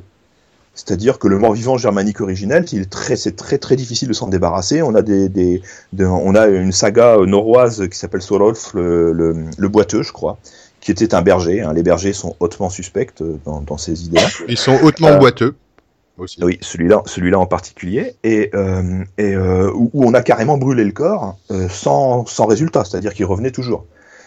Ils ont fini par marchander avec lui pour lui dire bon, écoute, tu nous fous la paix. euh, Ouais, d'accord, tu- mais c'est ouais, là c'est emmerdant parce que t'as brûlé le corps, tu t'es débarrassé du corps et le truc il revient quand même. Bonjour, Exactement. je suis toujours là. Voilà. Mais marchander avec lui, je veux dire, les vivants, ils ont quoi à lui apporter? Et lui mettre la En tête fait- entre les jambes. Non, ça j'ai déjà dit. Non, non, par contre, il, s'est trouvé, un héros de passage qui lui a mis un coup de, qui lui a mis des, des coups de hache en travers de la tronche au hamre, et l'autre battu a été obligé de dire ok, je ne reviendrai plus. Je ne reviendrai plus tant que le héros soit vivant, sera vivant et dans la ville. C'est-à-dire que le lendemain du jour où le héros meurt, le, le hamre revient. Et donc il a fini de détruire le village et on n'entend plus parler du village à la suite de ça. ok. Donc, donc on a un certain nombre d'autres morts vivants qui sont arrivés jusqu'à nous. hein. Euh, le plus connu, enfin même si euh, même si vous le connaîtrez après que je vais vous en parler, c'est le mar. Le mar De c'est café. un- voilà, c'est un mort qui pendant la nuit vient s'asseoir sur votre cage thoracique pour vous étouffer. En ancien français, marcher sur ou écraser, ça se dit coche. hein. Le cauchemar en quelque sorte. Oh. Vous constaterez qu'en anglais, ça se dit nightmare, c'est-à-dire le mar de la nuit, et qu'en allemand, on a une version du cauchemar qui se dit Alpdruck, c'est-à-dire l'elfe qui écrase. D'accord. Donc vous je- voyez que cette, cette notion, elle est, elle est quand même très présente, et je suppose que si on cherchait un petit peu du côté des, des Suédois ou, euh, on, on trouverait des peut-être des notions à peu près semblables. Moi, je trouve ça super intéressant parce que il y a aujourd'hui des, des gens, hein, même à l'époque moderne, qui ont un syndrome qui est une sorte en fait de, de, de dérèglement de, de, la- de l'effet de para- enfin une sorte de paralysie du sommeil. Et ces gens sont persuadés en fait, en se réveillant, qu'ils ne peuvent plus bouger. Surtout, ils ont l'impression que des gens s'assoient sur eux. Et euh, on, on retrouve tout à fait ça. Enfin, ça- je trouve ça assez passionnant de voir que euh, c'est quand même quelque Ouais. chose qu'on retrouve comme ça historiquement. Ça se euh, connecte, quoi. Ouais. ouais, voilà, il faudrait peut-être que Chaos leur file un numéro pour l'exorcisme. C'est ça, bienvenue sur Radio France. Donc, euh, non, c'est bien. On voit qu'on fait une émission qui est pas complètement débilisante non plus, donc c'est cool. Euh, Mais, oui, vas-y, vas-y. donc, moi, j'ai une, une petite question. À quel moment dans, dans l'histoire ça s'est traduit d'un être qui avait l'air quand même plus ou moins physique à un être qui est plus ou moins translucide et euh, transparent, qui fait de la, qui est tout gris, puis euh, Ah, est-ce trouve- qu'il y a une, est-ce qu'il y a une, une date, bah, pas une date, mais disons une époque où euh, Alors, c'est difficile de donner une époque pour ce genre de choses. Ce qu'il y a, c'est que là, je vous ai parlé de la version germanique qui va dériver en vampire. Mais il y a une autre version qui est plutôt la version, euh, on va dire, gréco-romaine, qui va se baser sur l'idée du fantasmas, le fantasme en quelque sorte, qui va donner le mot fantôme d'ailleurs. Et en fait, le fantasme, c'est quelque chose qui n'a pas de, de corps, qui n'a pas de corporalité. Donc le fantôme euh, euh, tel qu'on le connaît, c'est une espèce de mixte d'un euh, d'un fantôme grec, on va dire pour simplifier, qui aurait acquis une partie des pouvoirs du mort-vivant germanique. C'est-à-dire Oh qu'il a une capacité, il a une capacité d'intervenir physiquement dans le réel, alors que le fantôme, euh, le fantôme grec, il pouvait faire un peu de bruit, un petit peu de murmure, et c'est à peu près tout. Donc le mariage pour tous entre, fantômes de différentes euh, régions. De différentes nationalités. Ouais. Alors moi j'avais un truc avec sandwich avec les Grecs donc je note mais bon je Ouais, ouais, pourquoi pas, admettons. Oui. Voilà. Bienvenue sur le podcast du calembour. C'est ça. Vas-y, maintenant faut enchaîner. Allez, alors, on fait moins le malin. Voilà en gros, hein, donc on a un certain nombre de morts vivants dont je vous ai déjà parlé, hein, ceux qui attendent au carrefour, qui sautent sur vos épaules et qui se laissent traîner pendant un certain temps, et puis quand vous arrivez, vous êtes crevé et vous mourrez une semaine plus tard. Et donc les, zom- les zombies qu'on voit partout dans les séries, machin, Oh maintenant. là, les zombies, euh, Non, les tu, zombies, veux pas que, chose. tu veux pas que j'en parle le, jour où on parlera du podcast sur les zombies? Eh ben on va faire. On va... Ouais. Non mais je me demandais s'ils avaient un rapport ou pas. Mais Non. euh, on... mais donc, Auc- ça n'a pas de Aucun rapport. Donc on n'en parle pas ce soir, on en parlera la prochaine fois ou une des prochaines fois. Voilà. Et bip, et le fait, eh ben, donc on en sait un peu plus. Maintenant, je sais que euh, me- quand je fais des cauchemars, c'est qu'il y a un mec avec une tête entre les jambes. Non, c'est pas ça. Non, alors habituellement c'est un mort, et euh, ce mort-là, en plus, quand il est repéré, parce que forcément, les, les gens qui ont des capacités à projeter leur hambre, ils ont aussi la capacité à voir le hambre des autres. Et donc, euh, ils ont la capacité de voir le mort-vivant en train de se barrer. Parce que forcément, on le Mhm. dérange. Et ils ont tendance, le mort-vivant, pour, euh, pour euh, brouiller les pistes, a tendance à prendre la forme de la vieille du village, celle qui est toujours un peu suspecte et tout ça, et tout ça, histoire, de, histoire que ça tombe sur quelqu'un d'autre que lui. ouais, enfin, de toute façon les vieux moi je m'en méfie toujours. Ah ben, il faut. C'est Demande- ça. Demande à après, Nick, hein. en tout cas je te remercie Ah, parce que euh, gra- grâce à grâce à toi j'ai l'air un peu moins con en soirée parce que je je- je- j'avoue hein, je te vole des trucs euh, que, que je replace euh, de temps en temps. Ah bah oui, pour pas mourir idiot. Mais, juste pour, de- juste pour revenir sur l'histoire des trois âmes, je pense que c'est toi qui nous, qui nous en a parlé. De quand t'éternuais, c'était comme l'âme qui. Oui, euh, alors ça, ça c'est quelque chose qui effectivement apparaît dans cette histoire de logique des âmes qui veulent sortir. Il se trouve que quand c'est, euh, mais on va s'arrêter là après, hein, parce que sinon on est encore pour un moment. Mais lorsque tu, lorsque, lorsque tu éternues, on interprète ça comme le fait que ton âme souhaite sortir. Parce que je rappelle que l'âme, elle a la possibilité de sortir par la bouche. hein. On a un bonhomme qui tombe, qui s'évanouit, puis il y a une petite souris qui sort de sa bouche, qui franchit une espèce de petit cours d'eau sur une branche à, deux balles, qui, gratte, euh, qui gratte dans une espèce de petit, de talus, et puis qui ressort, et le gars il se réveille, il dit à son copain, j'ai fait un rêve bizarre, je traversais une rivière, euh, et puis euh, j'arrivais dans un truc où il y avait des trésors, et puis il gratte à l'endroit où la souris était rentrée, et il se rend compte qu'il y a un trésor à cet endroit-là. Donc sortir de la bouche pour les âmes, c'est quelque chose qui est presque logique. Sauf que quand, 19, c'est sauf que pareil. quand t'éternues, quand t'éternues, ben on a l'impression que ton âme elle veut se barrer. Ouais, donc quand t'as un rhume des foins, c'est grosso modo que ton âme supporte plus ton corps, quoi. Ah ouais, voilà, ouais, c'est une Le possibilité. pollen, Je- c'est le pollen des je- fantômes. Putain, merde, je suis dans la merde. La, la première fois à tes souhaits parce qu'on suppose que ton âme souhaite exprimer un souhait.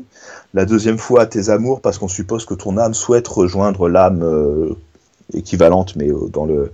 Enfin, Et de, la- de- Ton âme voilà. sœur, euh, disons. L'âme ouais. sœur, en quelque Et sorte. la troisième fois, t'es malade, t'es malade, va te coucher. À, Non, à c'est ta mort. Ah À ta mort. Parce que là, on se dit, l'âme veut vraiment sortir. Ok. Donc, euh, ben, euh, C'est pour On va ça que faire- la troisième a été oubliée avec. c'est ça. Le thé malade va te coucher me va très bien, en fait. Hein. Quand t'es asthmatique et que t'as plein d'allergies, le thé malade va, me cou- va te coucher me va bien. si vous voulez être creepy en société, vous utilisez les trois euh, souhaits de Choupi. À la suite. Effet garanti dans les soirées gothiques. C'est ça. Tu, tu regardes vraiment la personne dans les yeux avec à ta mort. Puis tu, ça. tu, vraiment, tu, tu gardes le contact. euh, Voilà. Et tu et tu t'en vas en rigolant. Bon, bah maintenant on sait d'où ça vient. Donc euh, on a un monsieur qui a fait euh, l'aventurier, qui a fait le reporter, qui a visité une maison hantée il y a pas longtemps, n'est-ce pas, monsieur Miltefard Un grand Oui, il n'y homme. a, pas si- il y a pas si longtemps, euh, oui, en effet, j'ai euh, visité pas vraiment une maison hantée, mais un, un asile psychiatrique. Oui, mais ça on le savait déjà. C'est pas, nouveau ça. Oui, mais c'est pas vraiment une maison, donc euh, bon, tu sais, je préfère. Ah, je préfère c'est une grosse maison où tu mets des fous. En effet. Puis euh, donc donc en effet j'ai joué au jeu euh, au jeu indépendant qui s'appelle Outlast qui a été développé par euh, Red Barrels qui qui sont des anciens de chez Ubisoft Montréal et dans le fond dans ce jeu tu suis l'aventure d'un journaliste qui après avoir reçu une- d'une source anonyme des informations concernant un hôpital psychiatrique qui où des choses bizarres se passent où des choses vraiment illégales et bizarres Ou genre il y a Euh, des tarés dedans. Non. c'est ça, mais vraiment, ben, ben, on va rester dans le politiquement correct. c'est- Ils ont, on- ou des, euh, où il y a des On est- activités. On est très très politiquement correct hein, dans le. Bah, faut Ouais, le savoir, c'est le hein. principe. Il faut, hein, sinon. Euh, c'est un, c'est un réflexe. Je vous rappelle que c'est un Québécois suédois. c'est vrai. Pardon. non, c'est ça, c'est ça. Mm. De- Suisse. moi, c'est, c'est une question de l'égalité. Hein. Faut pas que je dise des mots, un mot plus haut que l'autre. Mais euh, IDSA qui t'écoute. euh, Oui, puis ça ferait, ça ferait tomber sa vente, sa, sa- sa vente de, de dents en or euh, en Suisse, donc euh, non, c'est ça. tout. euh, il faut vraiment que je reste politiquement correct euh, jusqu'au bout. vas-y. Donc, euh, donc oui, une source anonyme nous dit dans ce jeu-là que des activités illégales bizarres se passent, puis il veut que nous, le joueur, qui est un journaliste, qui s'appelle euh, Mike Up- On s'en fout. Ouais, on s'en fout, euh, aille visiter l'hôpital. Et donc, en tant que joueur, on s'arme de notre petite caméra et on entre dans le bâtiment pour voir qu'est-ce qui se passe. Et qu'est-ce qui Et- se passe? Ah ah. Eh bien, avec euh, en suspense. découvrant. Moi, J'ai- je suis transcendé de peur là, j'en peux plus. J'ai essayé de créer un peu d'émotion, euh, mais euh, non. En fait, avec euh, notre armée de notre petite, de notre petite caméra qui a une option infrarouge qui nous permet de voir dans le noir, on se balade et on découvre euh, qu'en fait, cet hôpital psychiatrique abandonné est pas si abandonné que ça et D'accord. que beaucoup de beaucoup de patients restent à l'intérieur. D'accord, donc c'est un truc où normalement l'hôpital il est fermé depuis un moment et puis tu te balades dedans et tu te rends compte qu'il y a encore des gens. C'est ça. Et euh, on, sais, le gars nous avait dit euh, bon, euh, il y a, y a plus personne, euh, puis euh, c'est vraiment c'est mort. Mais on arrive à l'intérieur et on rencontre, on se rend compte qu'il y a du monde, beaucoup de monde et du Dans monde en particulier dans les douches. Et au final, au début, l'objectif du jeu est d'infiltrer euh, l'hôpital psychiatrique, mais euh, au fur et à mesure, l'envie va vouloir vraiment d'en sortir. Donc, et au fur et à mesure, on va découvrir des documents qui vont nous expliquer l'histoire petit à petit, pourquoi, com- comment, comment est-ce que cet hôpital est dans le fond dégénéré et ont des pratiques qui ne euh, qui sont très loin de la légalité. D'accord. Et donc on apprend quoi? On, apprend quoi? T'es donc t'es envoyé, euh, t'es envoyé par un mec lambda? Bah, par, par une source anonyme. Donc, tu sais, toi, tu reçois juste une source anonyme, tu te dis, bon, ouais, je vais aller visiter ça. Et euh, t'apprends, bon, t'apprends que ce sont euh, que l- S- Spoil pas complètement, euh, spoil pas la fin par exemple, mais euh, non, non, non, évidemment. Mais euh, déjà, bon, t'apprends qu'il y a des violences et de la maltraitance qui est faite aux patients, que euh, les médicaments sont euh, des médicaments du genre à créer des, des, des psychoses et que les patients deviennent un peu euh, un peu fous. Oui, il Euh, faudrait t'as pas qu'ils des- finissent en Bah, hôpital psychiatrique, quoi. Non, c'est pas mal. Trop tard. Et tu trouves des documents, c'est ça? Ben oui, des documents, oui. Ben, puis euh, et donc euh, bon, tu vois des, des idées que bah tu, tu vois qu'ils ils racontent qu'ils font des tests liés à l'hypnose, que les gens, ont- que les patients ont envie de s'arracher la peau, que Mm. quand ils s'arrachent la peau du front, ils voient la vérité. Donc tu quand et en te baladant dans l'hôpital psychiatrique, tu vois des patients avec euh, avec euh, dans le qui se qui se mutilent euh, d'eux-mêmes et qui ont euh, un visage absolument qui bah, ils ont plus ils ont plus d'yeux ils ont plus euh, ils ont plus de bouche enfin, c'est vraiment toute une tout un espèce de monde dans lequel t'entres et dont tu as envie d'en sortir au bout d'un moment. Parce que évidemment si, si le but était juste d'en- d'entrer puis de filmer puis d'en ressortir bah ce serait trop facile évidemment tu te retrouves coincé dans cet environnement puis euh, tu vas en sortir Bon alors, est-ce que c'est facile d'en sortir déjà? Euh, T'es rentré non dedans, euh, et hop, t'es dans le monde, hop, euh, est-ce que tu fais machine arrière, tu fais demi-tour, hop, tu rentres et puis hop. Non, ben non, évidemment, parce que tu as des antagonistes. bah, tu te rends compte qu'en fait, des gens savent que tu es là, puis t'empêchent d'en sortir. Donc, tu te retrouves plongé vraiment dans les bas-fonds. Euh, je vais pas, je vais pas expliquer l'histoire au complet parce que c'est quand même un, un jeu assez court, donc ceux qui y joueront sauront de, de quoi je parle. Mais tu te retrouves euh, projeté dans les bas-fonds euh, de, de l'hôpital et vraiment avec les pires Les pires quoi. hein? patients, les pires patients, les pires patients qui te veulent vraiment pas du bien. Genre dans les douches, vas-y, raconte les douches, je sais Ok, que t'as envie bon, de bah, parler ok, des douches. Ah bah, les, les douches, c'est quand même un hôpital, c'est c'est- c'est- pardon, c'est quand même un, un moment assez, assez marquant. Non, pour un hôpital désaffecté, qui ait des, qui ait des douches qui marchent, c'est bien. Non, c'est ça, parce que quand tu te retrouves dans, vraiment dans, un moment, tu te retrouves dans les cellules euh, des, euh, des, euh, des, des patients, puis euh, tu, tu trouves deux personnages qui s'appellent les jumeaux, qui sont grands, qui sont nus, qui ont des machettes à la main. Donc euh, Et on qui- la moitié de choupi, quoi. grosso modo. Et euh, ah d'ailleurs Il il est y a, gros. y a pas de y a, Pardon. non, pas il y a, y a pas il y a pas de censure d'ailleurs dans ce jeu donc euh, tout est très euh, tout est très la nudité est présente il y a pas de problème si ça en intéresse certains eh n'est-ce pas des jeux indépendants. mais euh, C'est quoi ce euh, sous-entendu pourri je, je, je- je fais juste cibler un public c'est pas c'est pas c'est pas un problème puis euh, Ça va, des gens dans les douches, Steph, il a ce qu'il faut hein, au niveau boulot. Ouais, non, c'est bon, mais bon, pas, pas trop vieux, parce que dès que ça a des poils, ça m'intéresse plus. C'est ça. Et là, je me retiens de faire une blague. Politiquement correct, nous disions. On va, je vais essayer de retourner sur la chronique. Euh, puis ils disent, on, oh, on va te tuer lentement, on va vraiment te dépecer, euh, puis tu vas, vraiment, ça va être ton sort.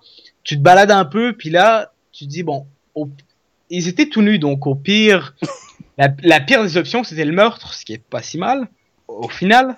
Oui, Et On peut tu voir ça comme tu ça, ouais. Mais après, tu tombes sur deux autres patients qui sont en train de, euh, de, De disons, plaisir. avoir des relations, de- de- d'avoir des relations euh, très sexuelles avec un corps, euh, et ils te regardent genre, mais pourquoi tu, pourquoi tu nous mates, pourquoi tu nous filmes? Parce que t'avais toujours avec ta caméra qui permet de voir dans le noir. Parce que Nabila était pas dispo, en fait. Non, bah non. Bah non, c'est ça. Non, bon, d'accord, elle est tombée Et- à l'eau, c'est là. hein. Vas-y. Euh, bah, j'ai pas compris la blague, mais j'ai juste voulu Elle est enchaîner. tombée à l'eau, c'était un autre calembour ou pas? Ah, yeah Oui. Allez, zou. Non, la, la bonne nouvelle, c'est que la, la, la notoriété, entre guillemets, de Nabila n'est pas arrivée jusqu'en Suédie, Canada. Ouais, c'est Ah, ça. est-ce que Na- Nabila, c'est, est-ce que c'est celle qui disait genre, bah t'as t'as pas de shampoing Oui, c'est euh, ça, non, c'est elle. Voilà, Ah, ok, c'est ça. ok. C'est- bon, c'est- bah, hélas, hélas, je, C'est le rayonnement international de la France. je croyais encore en l'humanité. Votre honte s'exporte euh, vraiment euh, de manière magnifique. Ah, depuis des années. Et, euh, et donc, euh, donc tu comprends que même si t'es mort dans le jeu, bah, euh, tu vas te faire violer. Et au bout d'un moment, t'arrives dans les douches, donc tu dis bon bah ok, les douches, ça y est, c'est mon moment. Et euh, donc c'est ça, c'est mais c'est tout un espèce de jeu où ils essaient de te mettre la pression et c'est pas une, une espèce de peur constante Ah bah où oui, t'es vraiment effrayé de tout ce qui arrive. Je comprends que Oui. t'as envie de sortir, ouais, dans ces cas-là. Oui, elle est où Ah bah oui, d'un ouais, coup, euh, d'un coup, t'as envie de te lui Le jeu, euh, bah, j'y ai joué en anglais, mais euh, j'imagine que s'il y a une version, euh, bah, si c'est sorti à Montréal, euh, doit y avoir une, doit y avoir une version française peut-être? Good. Ou avec tu des te fais violer ou pas? Bah si t'es assez bon, non, ou tu sais, ça dépend. Donc tu as échappé? Non, Moi, j'ai testé plusieurs fois en fait. J'ai- essayé toutes les versions juste pour, juste pour essayer. Pour voir les grandes et Mais, Et- mais est-ce est-ce que ça fait peur? Voilà. C'est une des grandes questions, ouais. Ouais.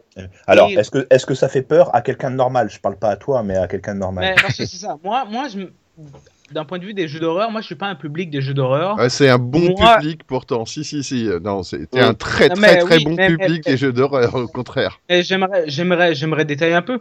Euh, quand je à Donkey Kong 64, dès qu'il y avait un moment un peu, un, un peu gris ou la, la, la pluie Jeu d'horreur. Non, non, mais parce que moi, il y avait des... Je me souviens, dans Donkey Kong 64, je flippais et je voulais pas aller au niveau suivant parce que c'était trop, trop stressant, trop, il y avait trop de pression. Donc vous, Ah, comprenez, vous le très bon public pour les jeux d'horreur. ah oui, ah mais oui, mais. ça fait trois ans que Artus sur ces jeux-là. Ouais, disons que entre temps, j'ai joué à Amnesia, qui est quand même un, un parallèle. C'est pas entre temps, t'as joué avant sur Amnesia. Ouais, c'est Oui, moi qui t'ai offert le jeu, donc euh, je sais très bien. Oui, c'est ça. Entre, entre mes 12 ans et Outlast, j'ai joué à Amnesia. Et euh, euh, disons que Outlast joue pas vraiment dans l'épouvante. C'est euh, c'est vraiment un jeu où ça va jouer sur le stress, sur des mécaniques de jeu où tu as ta caméra infra, infrarouge, où tu dois essayer de, te- de passer euh, à travers les monstres, en- essayer de te cacher. après, Mais il n'y a pas vraiment, il y a pas vraiment de peur et d'épouvante où t'es dans, comme dans Amnesia où il y a exactement il y a des bruitages du genre. Et euh, c'est à c'est pas très sympa. de, à propos de la Tu- caméra, euh, Oui. quel est notre point de vue? On est en vue subjective?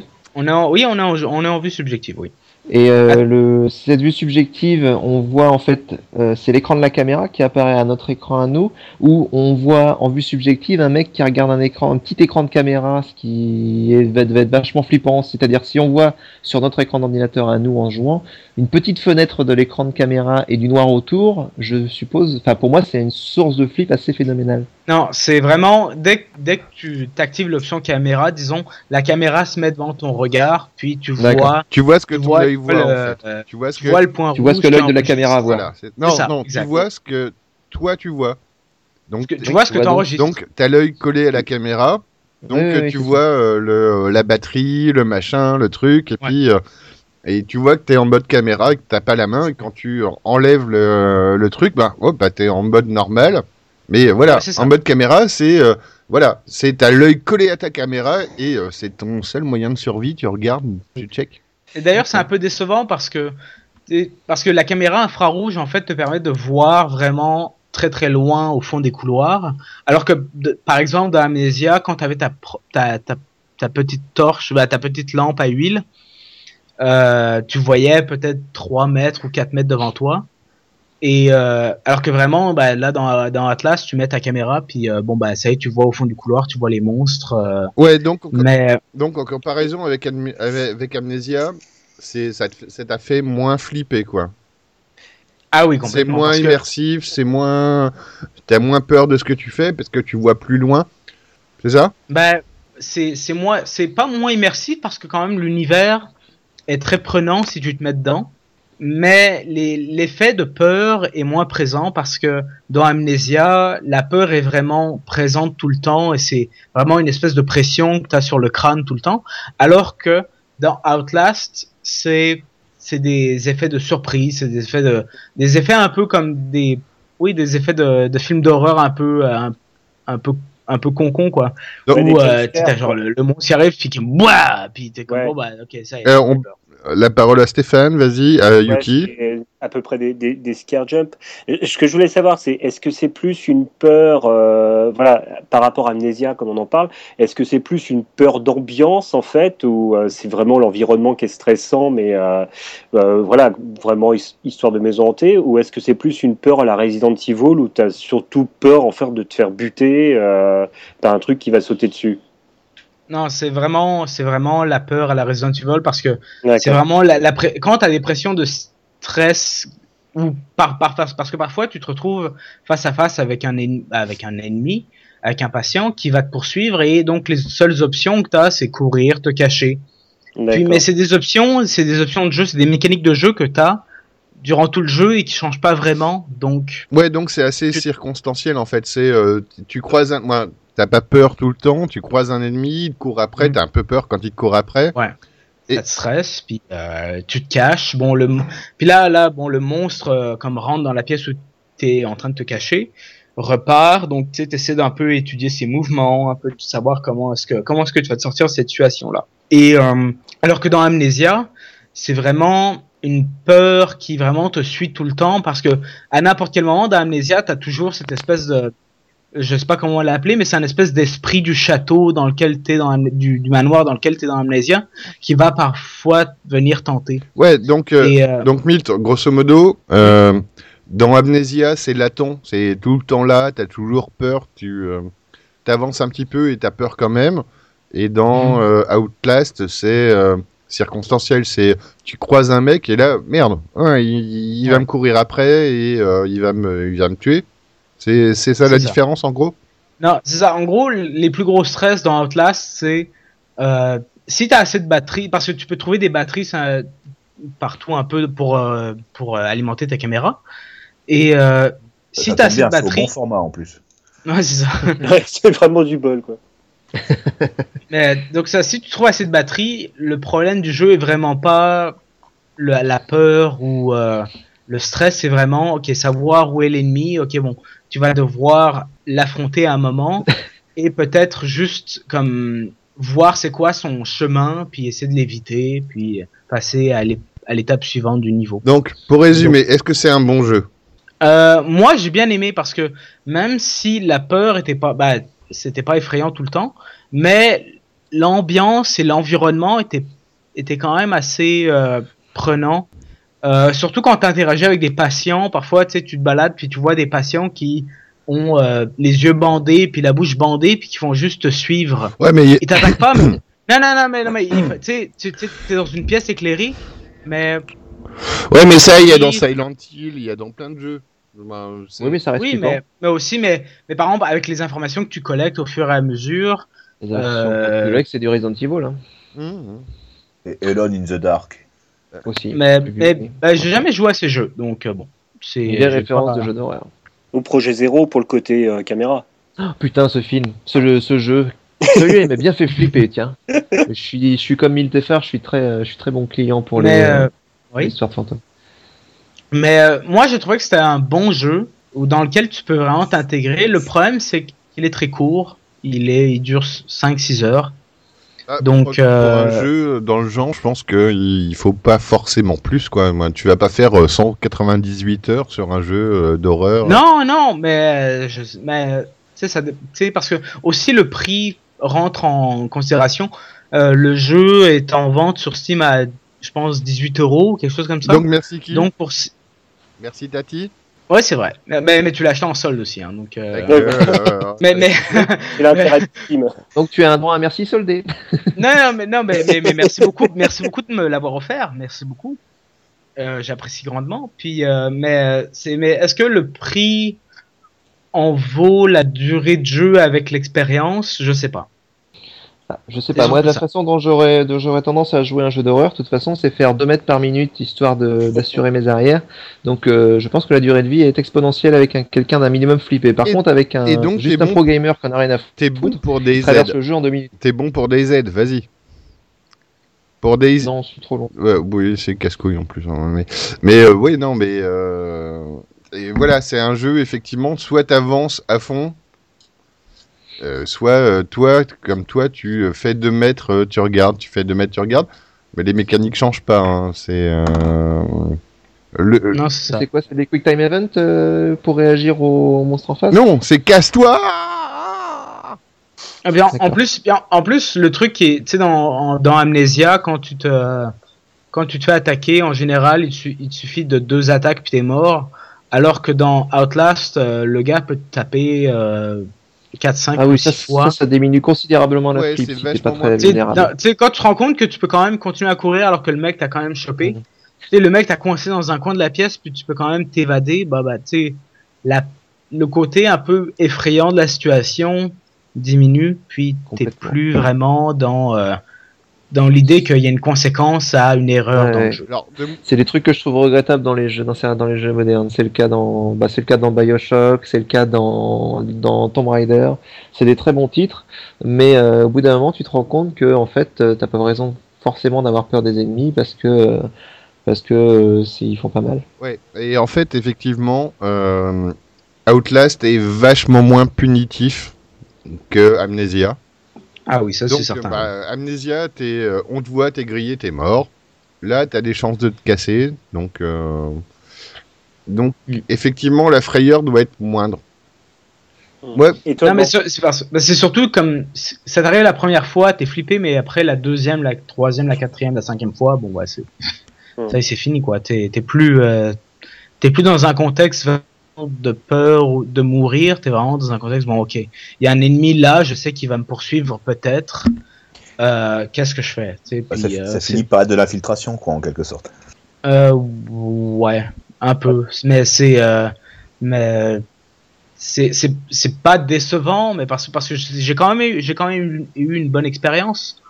Mais euh, disons que le côté euh, de difficulté, la difficulté du jeu a été vraiment, vraiment réduite quand je me suis rendu compte, bon ben, ok, c'est pas, euh, c'est de 1, c'est pas si effrayant que ça parce que t'as ta caméra Ouais. qui te permet de voir à, à 25 mètres en face de toi.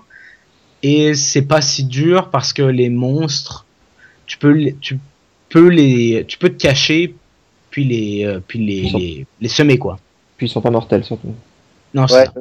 Donc ça devient une sorte de, de, de frayeur de, de, de fête foraine, quoi. Donc, euh, c'est-à-dire de, de, mes- de, euh, de train fantôme, quoi. À partir du moment où tu, euh, où tu vois que c'est juste des, des mecs qui ont des gueules bizarres euh, et que oui, puis, leur pas puis vraiment, vraiment les, les moments les plus effrayants sont des scare jumps comme tu le mentionnais, comme tu le mentionnais. J'ai horreur de ça. plus tôt. Puis c'est donc tu sais ça gâche un peu le côté. Il y, a, y a pas d'ambiance d'épouvante. Mais j'ai quand même passé un bon moment à, à vraiment découvrir l'histoire puis qu'est-ce qui se passe derrière cet hôpital. Bon, donc, si tu conseilles quelque chose, c'est que tu conseilles quand même euh, plutôt Amnesia que, euh, que Outlast. Oui. Et euh, mais si, et si jamais des gens veulent essayer Outlast, il faut l'acheter en solde et pas à 18 euros comme il est en ce moment. Oui. Ou se le faire offrir par. euh. Par, par, par, un, par un, un admin de podcast. Ouais, par exemple. Donc, Ouais, euh, mais c'est ça. on a, on a vu. hein, je vais que je vais me racler la gorge devant vous encore. Ah, Donc, on a vu un petit peu le côté, euh, le côté jeu vidéo de la chose. Maintenant, on va vous parler d'une émission de télé. C'est pareil, hein, on fait du rétro en ce moment. Tout à fait. Mais c'est une émission de télé qui reste quand même, euh, qui reste quand même intéressante. Euh, le, le, le 31 décembre 92, en fait, euh, sur, euh, sur la chaîne BBC One en, en Angleterre, a été diffusée euh, l'émission euh, Ghost Watch, euh, animée par, par un animateur euh, célèbre à l'époque euh, en Angleterre qui était euh, Michael Parkinson. Que personne ne Alors, connaît ici. Hein. C'est normal, on n'est pas en Angleterre. C'est pas celui qui violait les petits enfants euh Je sais pas, mais euh, enfin, Tu crois qu'ils connaissent Drucker en Angleterre? Hmm, Est-ce qu'il a violé des enfants? Non, mais ça m'intéresse euh, ce côté, euh, ce côté-là, mais je- bon, je verrai plus tard. Non, Parkinson, j'aurais plutôt pensé qu'il tremblait, mais bon, c'est euh, ça, c'est encore autre chose. Euh, donc le C'est nul, j'allais la faire. je suis désolé, hein, mais bon. À faire un pas- programme qui fait trembler quand on s'appelle Parkinson, c'est normal. Merci. Allez, on continue. Bon. Donc, le principe de l'émission, c'est qu'en fait, on avait Michael Parkinson euh, qui était sur le plateau avec, euh, avec une, une parapsychologue euh, pour parler de, de, de phénomènes paranormaux. Et pendant ce temps, il y a une équipe, euh, une équipe de tournage, euh, donc avec d'autres présentateurs euh, de, de, de la BBC One, qui allaient donc dans une, dans, dans une maison dans la banlieue de Londres, une maison où se, on ou de la famille qui est composée d'une mère euh, seule et de ses deux filles ont été témoins de, euh, de, de phénomènes paranormaux, plus précisément des, euh, des, des phénomènes de poltergeist. Euh, des, euh, Est-ce qu'ils vendaient des skateboards? Non, ils vendaient pas des skateboards. Poltergeist, skateboard, tout à fait. Non, oui, oui, hunting. Voilà, c'est bon, je, je, viens de, je viens de faire le rapport. Non, le lien entre les différentes chroniques. euh. voilà, tout à fait, je te remercie. Le grand mix. Voilà, donc, euh, des, ah, donc le poltergeist classique, hein, des, euh, des, des objets qui se déplacent tout seuls, et euh, surtout euh, les, euh, les deux jeunes filles qui se faisaient euh, maltraiter euh, pendant leur sommeil par, un- par, par un être invisible. Par un arm. Peut-être, Hammer. peut-être, tout à fait. Et le hammer, il est pas invisible. Voilà. Maintenant, il, il reste juste à me placer à Outlast euh, dans la chronique. Tu auras la compilation des. euh, Oh, j'essaie je fais de la participer, vous faites chier. Je fais, je fais la synthèse de l'émission en fait. Ça, ça dépend s'il y avait des s'il y avait deux types à poil qui les attendaient dans les douches.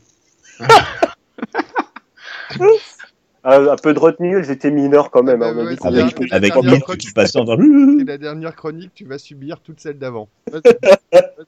Mais de toute façon, non, mais Mille, ça va, il est mineur encore, je crois. Bon, donc, non. Euh, Waouh, waouh, waouh, waouh, waouh, waouh, waouh, waouh, waouh. Non, je suis pas mineur. ok. Ça fait, Il ça a- fait pas si il longtemps. Vas Ouais, bientôt aller dans le nord, donc ça va le devenir, t'inquiète.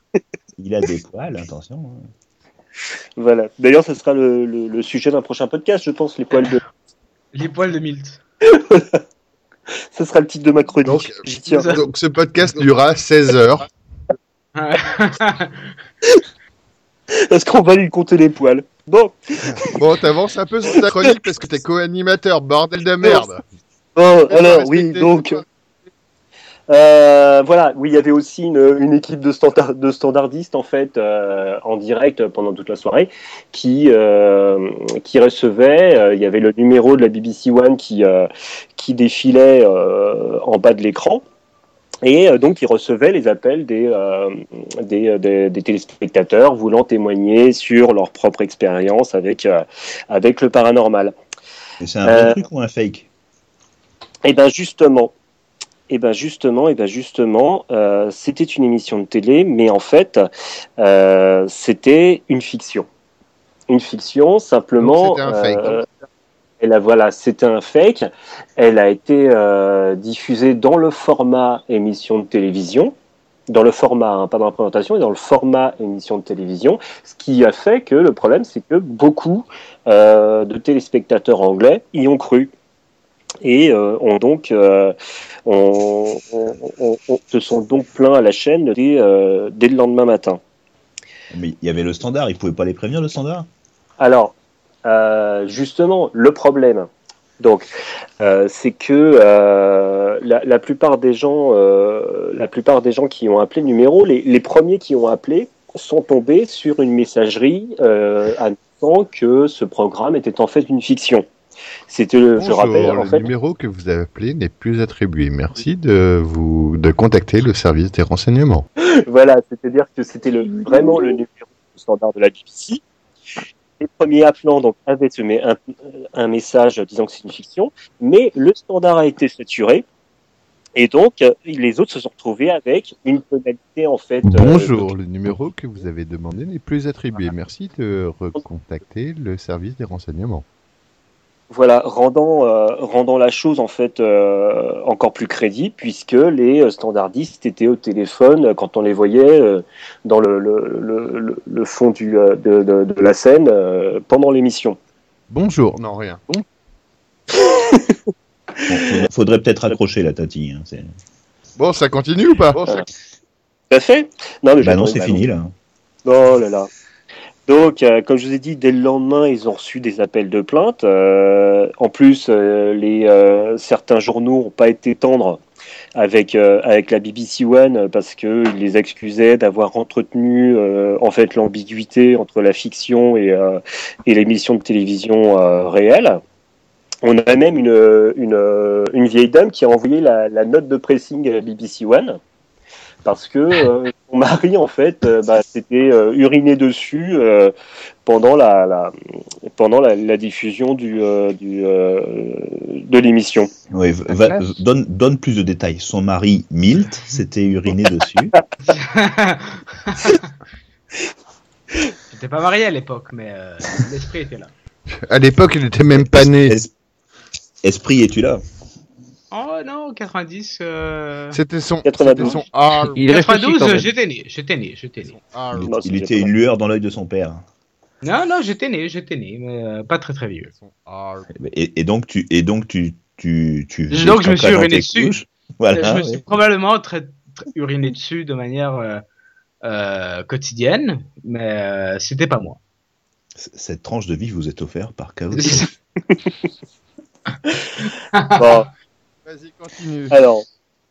Bon, maintenant, bon, il y a d'autres événements euh, qui, euh, qui, qui sont liés à, à l'émission Ghostwatch, bon, qui ont été moins, euh, moins, moins amusants. C'est-à-dire que, bon, cinq jours après la diffusion, il y a un, un, un jeune homme de 18 ans qui avait un, retard mental, qui avait été très effrayé par, par, par le show, qui, qui vit dans une maison, en fait, où il y avait des problèmes au niveau de la plomberie. En fait, et on entendait des bruits qui étaient, qui étaient un peu similaires à ceux qui étaient dans, dans l'émission et qui, euh, qui s'est suicidé en fait en laissant une note, euh, une note explicative à ses parents, leur disant que euh, en tant que fantôme, il resterait près d'eux.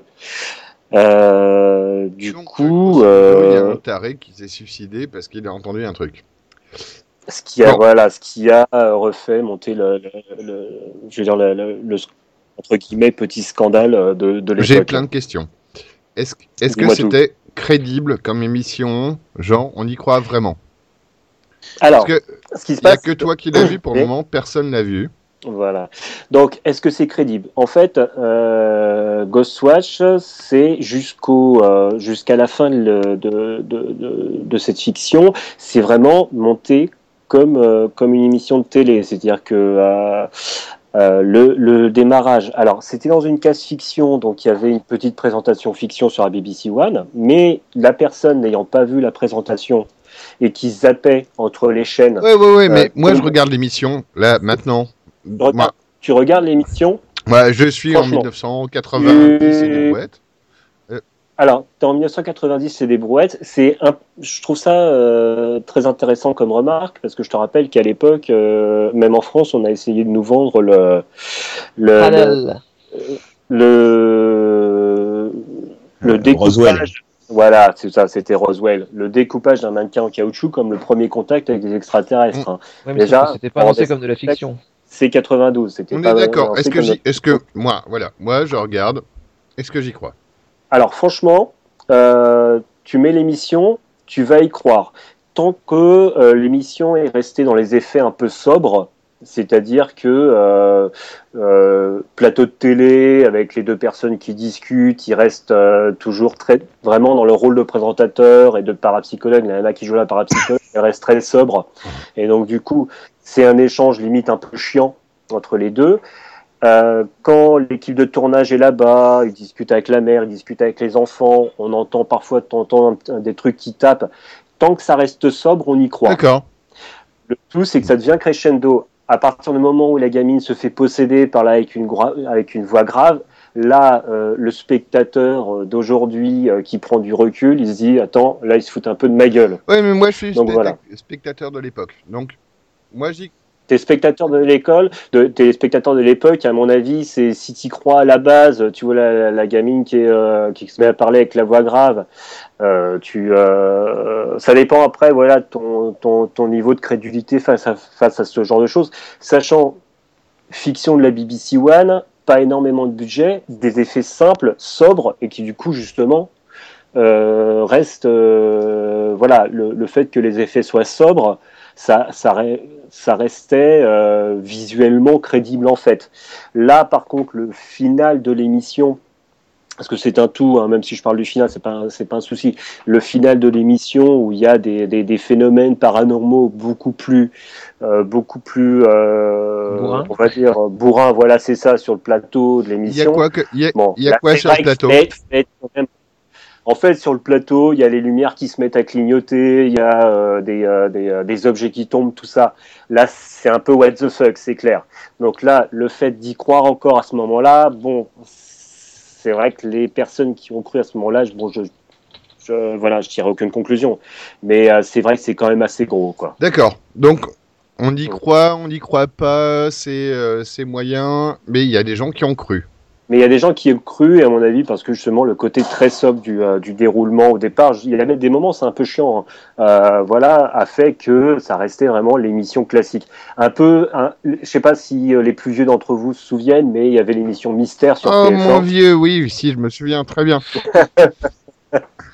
Voilà, et quand il y avait les échanges sur le plateau, c'était à peu près ce donc c'est de la télé- télé-réalité, euh, tout va bien.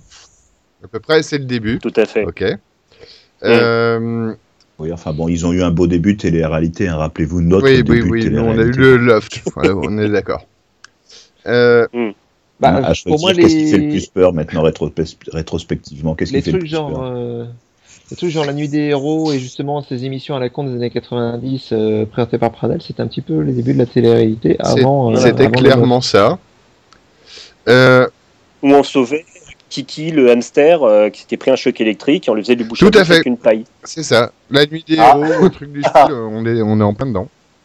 Oh putain, la nuit des héros. Je, je rappelle que Pradel a dit que le jeu de rôle ça rendait fou hein, c'est vrai. Hein, et que rien que pour ça il mérite de pourrir en enfer. Après qu'on lui ait coupé la tête et qu'on l'ait mis entre ses jambes. Aux côtés de comment il s'appelle, Dumas. Mireille Dumas. Mireille- Dumas, yes. Et le docteur Abgral, dont j'ai des camarades, vu qu'il habitait Toulon et que j'ai une époque, qui sont allés chier dans sa boîte aux lettres. Oh Ils sont vachement souples.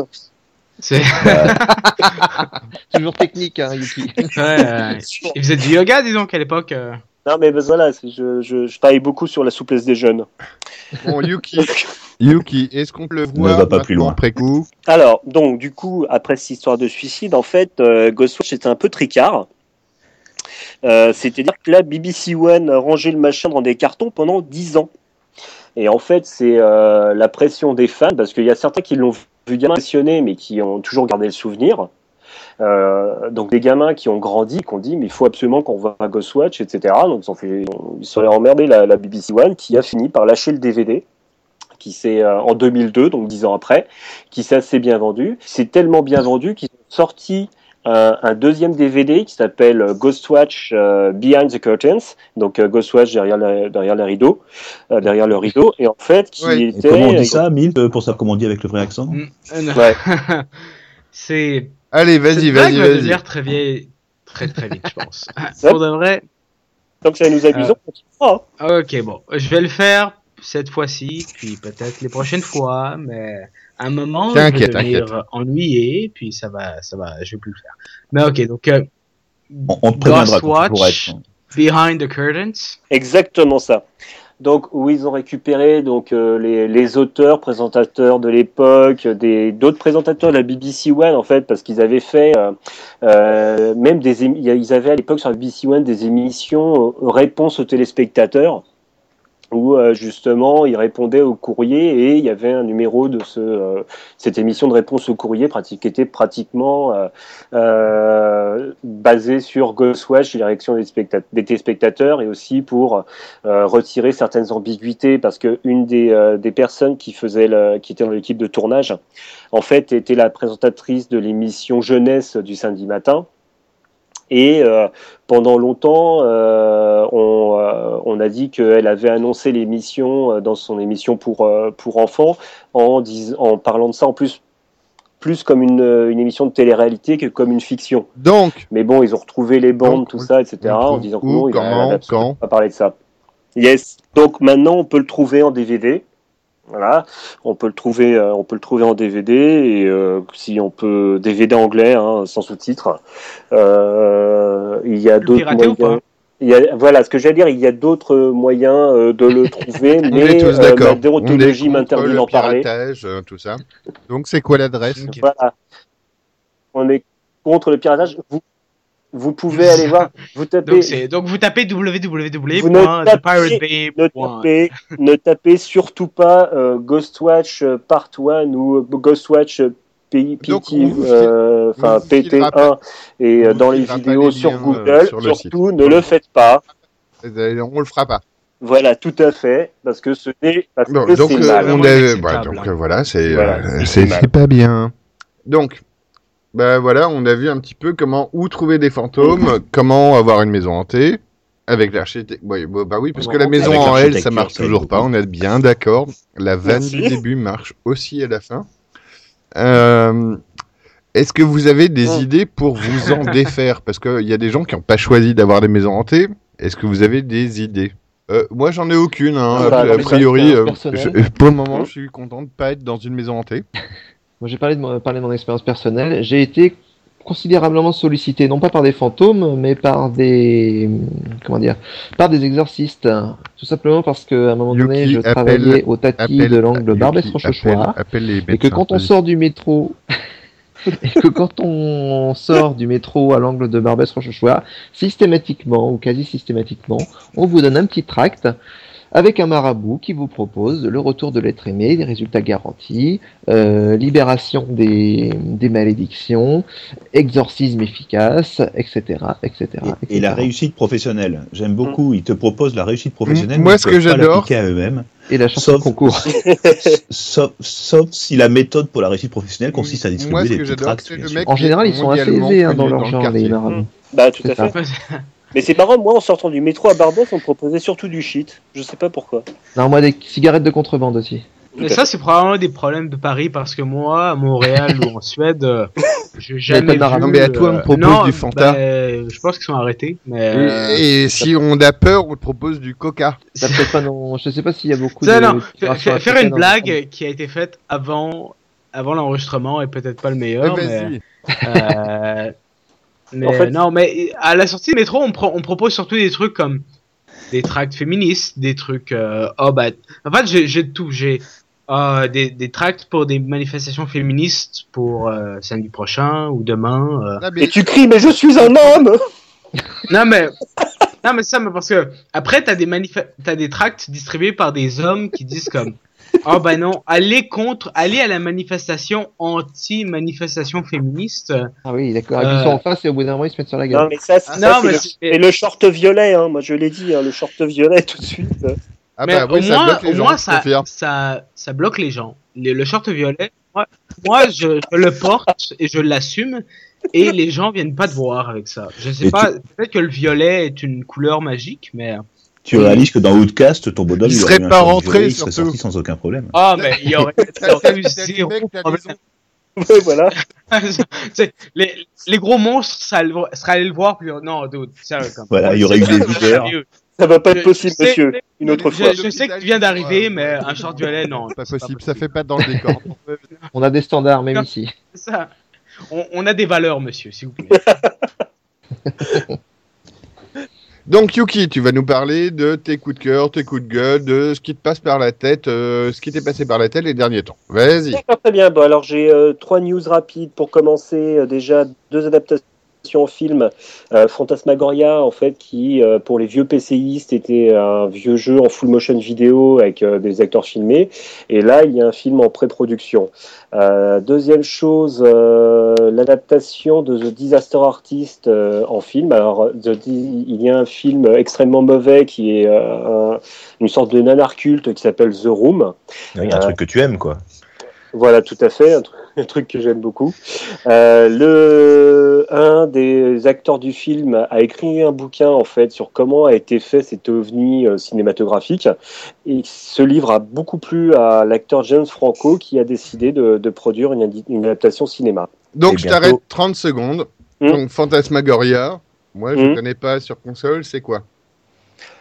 Alors Fantasmagoria, non, il il est pas, il est- c'est un jeu PC hein, à la base. hein. Il y a une Merde, version console au Japon. pas sur PC. hein. Voilà, c'est pour ça, il y a une version console qui existe qu'au Japon. Donc, en fait, c'était, bah, ça tombe bien parce que c'est, c'était l'histoire d'un couple euh, qui a acheté une maison et cette maison est hantée et le, euh, le, le, le, le mari de la jeune femme, en fait, est possédé par euh, l'esprit du tueur qui habitait la maison. Grosso modo, c'était une version jeu vidéo de Shining sans, sans talent. D'accord. C'était euh, pourtant une sorte de point and click avec des personnes filmées. C'était euh, c'était assez c'était assez agréable. Il y avait des, des scènes des, des scènes gore, euh, un viol avec le mec qui gardait son caleçon. Enfin bon, c'est resté culte pour différentes raisons. Ah ouais non non, c'est pour ça. ça, ça- Euh, bah oui, pas comme chez Milt. Hein. Mil- Chez Milt, dans les Non. douches, ils sont à poil, à poil. Hein. Voilà, là il y Moi, a je là, vais, le moi, je vais vers le réel. Je vais Ouais, vers Il y a 15 ans entre les deux. Ah. De toute façon, si, ça- si le jeu en lui-même intéresse, il y a le- l'excellent podcast euh, La Case Rétro, qui, euh, il y a deux numéros, ont, ont dédié un numéro à Fantasmagoria. Donc, si ça vous intéresse, vous pouvez euh, l'écouter. Donc, ça va devenir un film. Alors, je sais pas si on fait un bon film d'un mauvais jeu. Enfin, non, c'était pas un mauvais jeu, mais bon, c'est une sorte de nanar euh, interactif, quoi. Par Mais contre, tu fais des mauvais films d'un bon jeu. Oui, non, mais ça, oui, c'est aussi. J'ai l'impression que tu fais de toute façon des mauvais films d'un jeu. la plupart du temps. Euh, Le seul contre-exemple que j'ai, c'est Silent Hill, qui a été regardable. Silent Hill par Christophe Gans, qui était par pour Christophe moi très Gans, bien. tout à fait. Tout à fait. Oui, il a des gros défauts, mais il est très honnête par rapport au reste. Bah, il tient bien la route et pour moi, il rend bien l'univers de Silent Hill. Euh, J'ai pas flippé, mais euh, j'ai trouvé. Euh, L'ambiance est bonne, il a des élégances. Par contre, la fin est vraiment ganguesque. bah, la fin, elle résume 5 Silent Hill en euh, 33 minutes, mais euh, ouais. Mm. Donc, The Disaster. Artist. Ouais, donc The Disaster Artist, donc euh, c'est euh, va être adapté, adapté en film, un livre qui parle de euh, la mise en place d'un- d'un d'un- d'un très mauvais film. Franchement, moi je suis, je suis assez intéressé. J'ai- J'avais vraiment aimé le bouquin parce que même sans avoir vu le film, le, le bouquin est très drôle. Mais le bouquin, il parle de quoi? Le bouquin, mais il parle en fait de, euh, de la genèse de- d'un film extrêmement mauvais. C'est pour ce Est-ce qu'ils vont faire un bouquin du making of hein? ils, Ouais, vont faire un, peut ils tomber. vont faire un making-of du bouquin du making-of, par contre. voilà, c'est ça. Ça peut durer des années comme ça. Et ensuite, ils vont interviewer le nègre qui l'a écrit. Ah, mais pour ceux qui s'intéressent au nanar, ça me fait un peu penser. Il y a, il y a un film extrêmement mauvais qui s'appelle Troll 2. Et euh, il y a pas longtemps, ils ont euh, récupéré des gens du cast pour faire une sorte de, euh, de, de, de témoignage euh, making-of de euh, Troll 2, qui est un, un très mauvais film des années, euh, des années 80. De toute façon, en ce moment, il y a un truc euh, que j'appelle euh, la nanar exploitation. Euh, qui englobe tout ce qui est bordémique, etc., où en fait il y a une exploitation du nanar qui vient un peu, un peu à la mode, et je pense que ça, c'est un peu dans cette mouvance-là. Ça Ton disaster a- artiste m'évoque pas mal euh, le réalisateur dont comment dire dont Burton avait fait un film. Oui, Je- oui, voilà. oui, voilà, c'est une sorte de Ed Wood. Oui, c'est ça, Ed Wood. Oui, voilà, c'est, un peu le, le même principe, quoi. C'est, euh, c'est un petit peu de bio et un petit peu de making of sur, euh, sur- lui. Par contre, il a fait qu'un film qui était, euh, qui valait bien toute la filmographie d'Ed Wood niveau, euh, niveau mauvais film. Ouch. Mais il y avait Ouais, un truc comme ça, Lost in La Mancha, si mes souvenirs sont exacts, Hum qui est le, Oui. qui est le, le making of d'un film qui est jamais sorti. Et, Bah, euh, c'est, Bah, en fait, c'est autre chose parce qu'il n'a pas eu assez de, il a pas eu de chance, il a cumulé les, les, les grosses merdes de ce film. Bah, Il a eu un acteur malade, il a eu un acteur blessé, il a eu euh, des intempéries en voiture, voilà, des problèmes techniques par-dessus le marché, et Ouais, ils ont a- fini par plus pouvoir le faire. Et ça donne le plus, ouais, le, la poisse, quoi. Ouais, bah, c'est Terry Gilliam avec Jean Rochefort, euh, Jean Rochefort qui s'est cassé le dos, et il a, il a jamais autant plu au Mexique, quoi, en fait, alors qu'il tournait au Mexique justement pour pas avoir de pluie, quoi. Enfin bon, c'était la, la loose totale. Ça, c'est un peu ça, oui. Juste pour finir au niveau des news et pour revenir sur les jeux vidéo, euh, Ouais. il y a Shin Megami Tensei 1 qui est jamais sorti en fait euh, en dehors du Japon. C'est un jeu de 92 qui était sorti sur la Super Famicom à l'époque. Au Japon, hein, je parle bien au Japon, il y avait euh, trois grosses séries de, de, de RPG. Il y avait les Final Fantasy, il y avait les Dragon Quest et il y avait Shin Megami Tensei. Les Shin Megami Tensei, nous on les a eu très tard en Occident sur la PS2. Et ben là, Il s'appelait comment en français? Shin Megami Tensei. Euh, Persona, tout à fait. C'est, euh, voilà. c'est- des excellents. Enfin, le quatrième, en tout cas, c'est vraiment un excellent jeu que je recommande à tout le monde. Ouais, c'est un spin-off en fait, les Persona. Et en fait, ils vont sortir Oui, l'original, celui qui est sorti en 92 sur Super Famicom. Et bien, il- Atlus, euh, la boîte, va le sortir sur euh, iOS euh, le 18 mars et en anglais pour la première fois, euh, dans... autrement qu'en qu'en japonais. Ça me fait plaisir. Il y a un bon marché du rétro gaming sur les, sur les, en appli sur les smartphones et ça fait, trop- très plaisant, je trouve. Il y a malheureusement un trop bon marché de rétro gaming euh, sur les tablettes, euh, ce qui fait que Alors, qui tu vas fait- pas recommencer avec To the Moon, toi. hein. Non, ce qui fait Et ça nous permet de retrouver, de, re- de rejouer à tous les jeux de nos enfants sur nos téléphones. C'est Ah, vachement bien. tout à fait, ce qui fait que Squaresoft est capable de te vendre des jeux euh, pas bien Ah, ils vendent leur FF 15 euros, ça c'est sûr. pas bien optimisés à 15 Parce que- euros, alors que les jeux ils sont à 2-3 euros à côté. Ouais, ouais. Ça, ça, c'est les Japonais. Les Japonais, ils se touchent au niveau de leur jeu sur, euh, sur iPhone. Hein. C'est, euh, Non, c'est pas les japonais, c'est Squaresoft. Mais c'est pas grave. euh, ouais. Et puis surtout, la question, c'est pourquoi iPhone? Ah oui, euh, ça marche aussi sur Google. hein, je Pourquoi pas iPhone bah, parce, que, parce que sur Android, ils, avaient 80% du marché. hein. Non, mais c'est pas grave. Non, c'est- non, Squaresoft ne sort que sur iOS parce que Ah, ils ont trouvé les pigeons. Mais non, parce que sur Les Ah bah oui, c'est gé- c'est génial, les mecs qui ont suffisamment de pognon pour s'acheter un iPhone, ils trouveront le normal de sortir Mais, 15 eh, euros pour une c'est merde à peu a- près ça. d'il y a 20 ans. Euh, sur Android, tu te mets tous les émulateurs que tu veux. Hein. T'as pas besoin d'acheter l'appli. Non, c'était histoire de pas se faire des amis. Oui, effectivement, on pourra le trouver partout. Euh, mais effectivement, ça sort quand même à la base sur iPhone, sur iOS. Et euh, je suis consommateur d'iOS aussi. J'ai acheté un jeu Squaresoft aussi à 15 euros. Moi, j'ai pas acheté à 15 euros quand même. Et bien, c'est cher, ouais, voilà. Donc, euh, Moi, j'attends un peu parce qu'en fait, les, les vieux, du coup, les vieux Final Fantasy qu'ils ont portés, parce qu'ils sont allés jusqu'au 6 pour le moment, tous les donc vieux en 2D. Euh... ben, moi, j'en ai payé un, 6, bon, 15 euros. Non, j'en ai payé aucun 15 euros. Le plus cher que j'ai 15 payé, c'est 12 euros, c'est le 3 ou le 4, je crois. Mais au début, c'était bah, les premiers Final Fantasy étaient euh, quand même à, je pense, 6 ou 7 euros max. Moi, je me souviens, j'ai payé premiers, comme oui. peut-être le, le premier, oui, était à. Le tout Ah, premier, le tout premier était, ouais, pas très, pas si cher que ça. Puis attends, enfin, les Final Fantasy, c'est quand même des vrais jeux complets, entiers. Mm. euh, c'est pas, un- c'est pas, c'est pas du jeu de merde non plus. Quoi. c'est Oui, pas, non, c'est mais- pas- c'est pas une démo que t'achètes, c'est ça? C'est ça, c'est pas un petit jeu vite fini en deux heures. Mais Milt, il parle sur Steambox de toute façon. Donc, euh, Ah, on va pas revenir là-dessus, hein, parce que euh, donc ça, c'est non, un autre podcast. Mais par contre, effectivement, c'est pareil, c'est un truc qu'on pourra développer une fois euh, plus tard. C'est euh, les jeux, euh, les jeux adaptés sur euh, sur euh, sur mobile ou sur tablette. Des jeux comme les Final Fantasy, ça va, ça passe, mais il y en a qui sont vachement plus difficiles à adapter. Ah bah les jeux d'action tout de suite c'est compliqué. Hein. Ah, mais même des jeux de rôle, il y en a qui où ils ont loupé les adaptations, les adaptations, donc, mais c'est pas grave. Qu'est-ce que je vais dire euh, Shin Megami Tensei du coup, moi je connais les personnages qui sont effectivement des spin-offs comme tu Mhm. l'as rappelé. Euh, du coup les originaux ça marche comment? C'est quoi? Tu fais quoi dedans? C'est un, alors c'est un, c'est, ce sont des RPG parce que moi je l'avais fait mais en japonais. C'est des, c'est des RPG en vue subjective. En fait, euh, ça ressemble un peu euh, quand on y joue à des dungeon explorers, c'est-à-dire que euh, on a le, le- le- on a vraiment le décor qui avance vers soi en vue subjective. Euh, l'intérêt, l'intérêt de ces jeux, bon alors, faut savoir qu'à la base c'est tiré d'un bouquin qui a donné un premier jeu sur sur la Famicom et Shin Megami Tensei, en fait, c'est une extension du, du RPG qui était, qui était tiré du bouquin. C'est-à-dire que c'est extrêmement sombre. Euh, il, y a il est beaucoup, il est souvent question d'apocalypse, euh, tout ça. Et euh, l'intérêt, c'est que tes ennemis, tu peux leur parler. Et tes ennemis, tu peux leur parler, tu peux en faire tes alliés. Hmm. Et donc, on- c'est assez rigolo parce que, en fait, après, à la fin, tu te balades avec une équipe de monstres, quoi. Mais c'est toi qui as choisi de prendre tel ou tel. tel... Et c'est un peu Pokémon parce que tu peux les faire fusionner et pour faire un, un, un nouvel allié plus puissant. Il y a, il y a toute une le bestiaire, euh, c'est toutes les mythologies euh, euh, parce que c'est toutes les mythologies, que ce soit la, la mythologie, euh, on va dire entre guillemets chrétienne avec des anges, des démons, etc. Mmh. Comme ça peut Toute la être. cabale en fait. voilà, Mais donc, pour résumer, ça vient d'où? Ça vient de Super NES, de De la Super Famicom, ouais, ouais, c'était, euh, c'est l'adaptation euh, de, de la version Super Famicom qui était sortie en, en 92. D'accord. Pour les incultes. Mm. Voilà, c'est ça. Super Nintendo pour les Français. Tout à fait. Donc, c'est quoi Jazz Punk?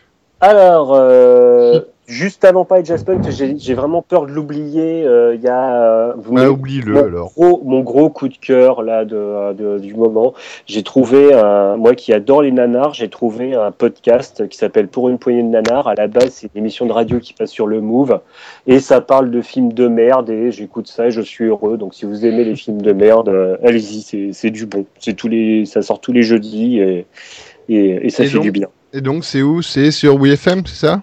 Alors c'est euh, Non, le Move. Move.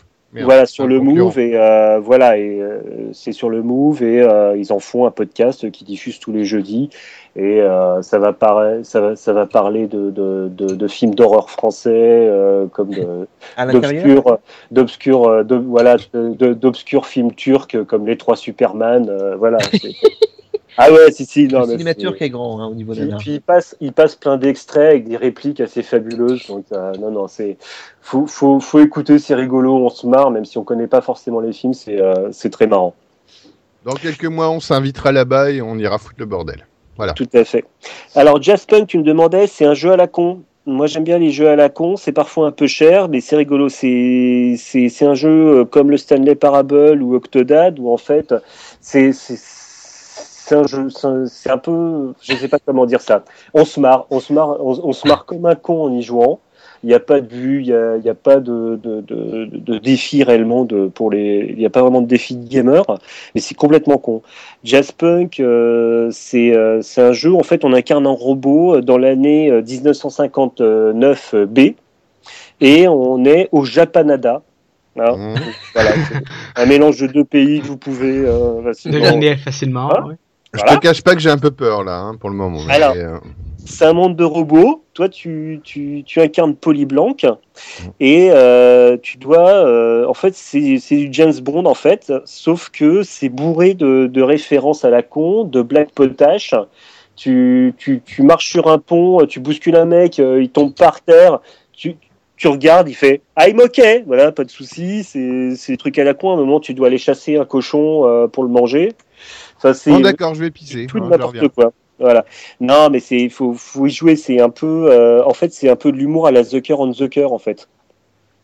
Euh, par, voilà, faut aimer. Faut Mais aimer. révoltez-vous, tout le monde connaît The Cure on The Cure J'ai Ah, pardon. aucune idée de ce que c'est, mais. Ah, euh, c'est c'est les mecs si qui ont tu fait. t'imagines qu'on l'écoute. Donc, Personne C'est- les Les connaît. mecs ont quoi. fait quoi? C'est les mecs qui ont fait Y a-t-il un pilote dans l'avion, euh, Ah oui, Top d'accord. Secret, etc. C'est euh, c'est de l'humour non sensique à la con quoi. Alors, tu parlais euh, de, tu parlais de Stanley Parable plus, Ouais. plus tôt avec euh, auquel Oui. tu comparais Jazz Punk. Non, Ça doit c'est être le jeu c'est qui m'a- Yuki, c'est un autre chien. Ça doit être le jeu qui m'a mis le, occasionné le plus de barres de rire ces dernières années. De quoi Stanley Alors- Parable Ah, Stanley Parable. Par contre, c'est plus humour anglais, je trouve. Tu voilà, l'as c'est fait ça. C'est Alors, Même pas, même fait, pas anglais, c'est vraiment, c'est vraiment un humour très euh, bizarre détaché, moi, spécial. je, moi, je trouve, euh, je trouve ça assez anglais comme nonsense en fait. Donc, Oui, vous l'avez tous fait. Ouais. Euh, Guidez-moi. Le Stanley Euh, Parable? Ouais, vendez-le-moi parce que moi, je comprends pas trop Faut- le truc. non, eh, télécharge-toi la démo. La démo, c'est un jeu à part entière et là, t'as tout l'esprit. Je sais pas si vous avez tous fait la démo avant. de Non, Non. moi j'ai acheté le Moi, jeu je me suis J'ai acheté le jeu aussi. Prenez, alors écoutez, prenez la démo, elle est gratuite. C'est euh, c'est un jeu à part entière. C'est l'esprit de Stanley Parable, mais dans une séquence, enfin dans une euh, dans une phase de jeu qui est assez courte, mais Alors, c'est très drôle. Alors, si on fait synthétique, moi, de ce que j'en ai entendu, c'est un jeu où, euh, qui peut se terminer en deux minutes comme en trois heures, et euh, t'as un choix différent à chaque fois, c'est ça? Je t'explique, Ah, mon premier run, mon, Vas-y. mon Vas-y, premier run Jay. dans Stanley Parable, euh, il m'a, il a dû me durer, ouais, facilement deux, trois, peut-être plus, euh, quelques heures quand même. Et euh, je l'ai repris une autre fois et j'ai, j'ai fouiné un petit peu aussi dedans euh, sans spécialement avancer. Et euh, par contre, mon troisième run, effectivement, la partie a duré deux minutes et j'ai fini le jeu. Mais c'est pas le finir qui est intéressant dans ce jeu, c'est justement de ne pas le finir. Mais Vendez-le-moi, expliquez-moi le truc parce que je comprends pas. Non mais t'aimes bah, trop les sciences exactes, Chaos. je vais, je vais essayer d'expliquer parce que C'est- paradoxal. c'est- Parce que c'est compliqué. Parce que euh, dans le fond, quand tu commences, t'as un narrateur qui dit quoi faire et t'as le choix de faire ce qu'il te dit ou de ce que t'es ou de faire l'inverse dans le fond. D'accord. Et lorsque tu fais l'inverse, il, il dit la, narration est plus c'est ça. Et euh, dans le et euh, dans le fond, tu meurs, tu sais, bah, bah, parce que si tu suis pas exactement ce qu'il te dit, tu meurs et t'as l'impression que l'histoire évolue avec toi et la narration change et la narration est différente et donc euh, t'as l'impression vraiment de d'avoir un, une es- un espèce de jeu couloir, mais où Mais c'est un couloir différent à chaque fois. Non, Non, c'est toujours le même. non, c'est ça. Le Parce que le mec qui raconte change lui de, de dialogue. Et Non, c'est ça. c'est c'est très impressionnant en fait parce que du coup, Oui. vraiment l'impression. Au niveau programmation, je sais pas comment ça a été fait, mais c'est très très bien foutu. Mais j'ai juste une question parce que j'ai l'impression qu'il y a quand même plusieurs personnes qui ont joué ici.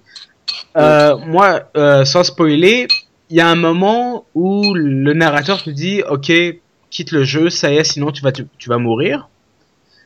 Euh, puis moi, j'ai quitté, comme un idiot, j'ai quitté. Je me suis dit Oh mon dieu Et ça, c'est bon. Ah, mais oui, mais oui, mais c'est comme Ah. jouer sur mon idiotie pour. Euh, pour- Mhm. Je quitte le jeu. Dans le système du ce jeu, ça peut marcher. Hein. Mais oui, mais parce que moi, dans ma tête, je me disais, ok, peut-être que c'est ça qui veut, que le jeu veut que je fasse, donc, donc c'est ce que j'ai fait, mais j'ai quitté, j'ai quitté le jeu avant de mourir à l'étape que ceux qui, ceux qui ont joué reconnaîtront. Et euh, mais tu te dis, est-ce que je, et puis j'ai jamais, j'y ai jamais rejoué après pour savoir s'il y avait quelque chose Il a une Après, grosse rejouabilité comme jeu. Ouais, non, c'est ça. Mais, mais oui. Mais, mais c'est un jeu où vraiment la narration va te guider et où aussi te désinformer sur tout ce qui se passe. Donc, Oui, oui, oui. Le problème, c'est est-ce que tu dois croire la- le narrateur? Est-ce que tu dois le suivre? Est-ce que tu dois pas le suivre?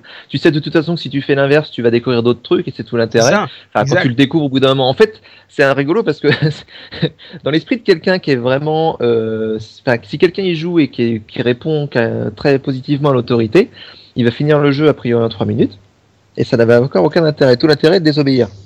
Et alors là, le jeu s'étend très vite. Puis là, Mais par contre, c'est Et quand- compliqué donc, de te tu- vendre donc- le jeu, euh, donc, KO, quand- hein, parce quand- que c'est vraiment un ovni.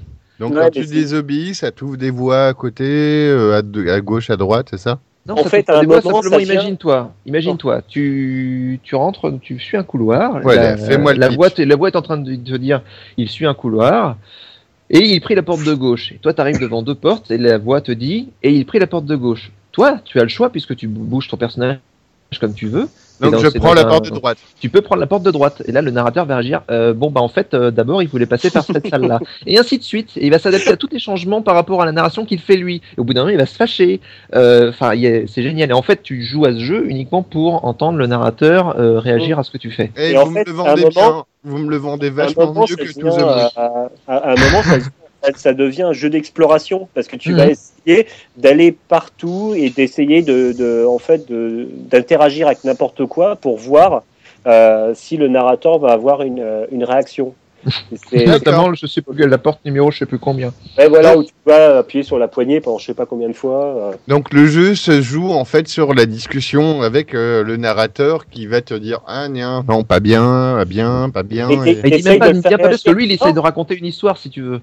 Puis, Et pardon, euh, au bout d'un moment, ça, ça part en couille, il se rend compte et Ouais. il dit bon bah c'est plus possible. euh, je suis avec un débile profond, il se fâche parfois. C'est ça Parfois quoi. il est plus miséricordieux, ça dépend des, des- ça dépend des, des choix que tu fais. C'est un jeu très impressionnant. Par contre, c'est un, un vrai ovni. C'est pas, enfin, c'est c'est- effectivement, c'est pas une expérience de, c'est même Ouais. pas quasiment une expérience de gaming en fait. Mais Parce encore qu'il n'y a une pas rien à gagner ou à perdre. C'est juste Ouais, vraiment euh, une expérience presque littéraire, je dirais. Eh ben, là Et- pour le coup, ça me tente vachement plus qu'un To the Moon. hein. Mais- Ah bah euh, écoute hein, avec ce genre de commentaires, hein, écoute, euh, moi Je- les je jeux vais- que je te recommande, euh, écoute hein. Je vais pas te spoiler, mais euh, télécharge-toi la démo, elle est gratuite. Dès la première scène, t'es dans l'esprit. Je vais tester. Tu verras, je te spoile pas, moi ça m'a bien fait marrer. Bon, les bitcoins, euh, Mister Yokigami, parce que Euh, euh, tu ouais, as non, accumulé des, des coups de cœur, des coups de gueule, on peut faire trois mois sur toi. Non, ça va être, non, ça va être rapide parce que moi je suis pas, je suis pas euh, un économiste du tout. Ça, je suis plutôt un gros parano en fait. Et euh, voilà, et je suis un gros parano. T'es Bon, pas si gros que ça, arrête. plus ou moins, plus ou moins compris qu'il y avait un, un site japonais qui avait bugué, tout ça, que ça avait chuté le bitcoin.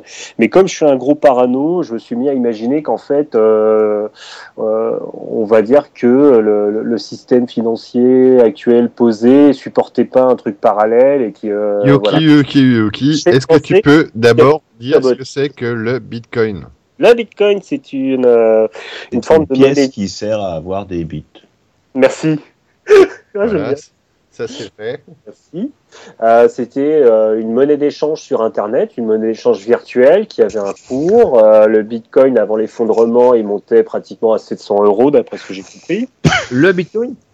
Oui, le bitcoin. Oui, oui, Oh, oui. Bitcoin, Il y, a- c'était- il y a des- il y a des mecs qui Vendez, ont- vendez Ouais, ouais, voilà.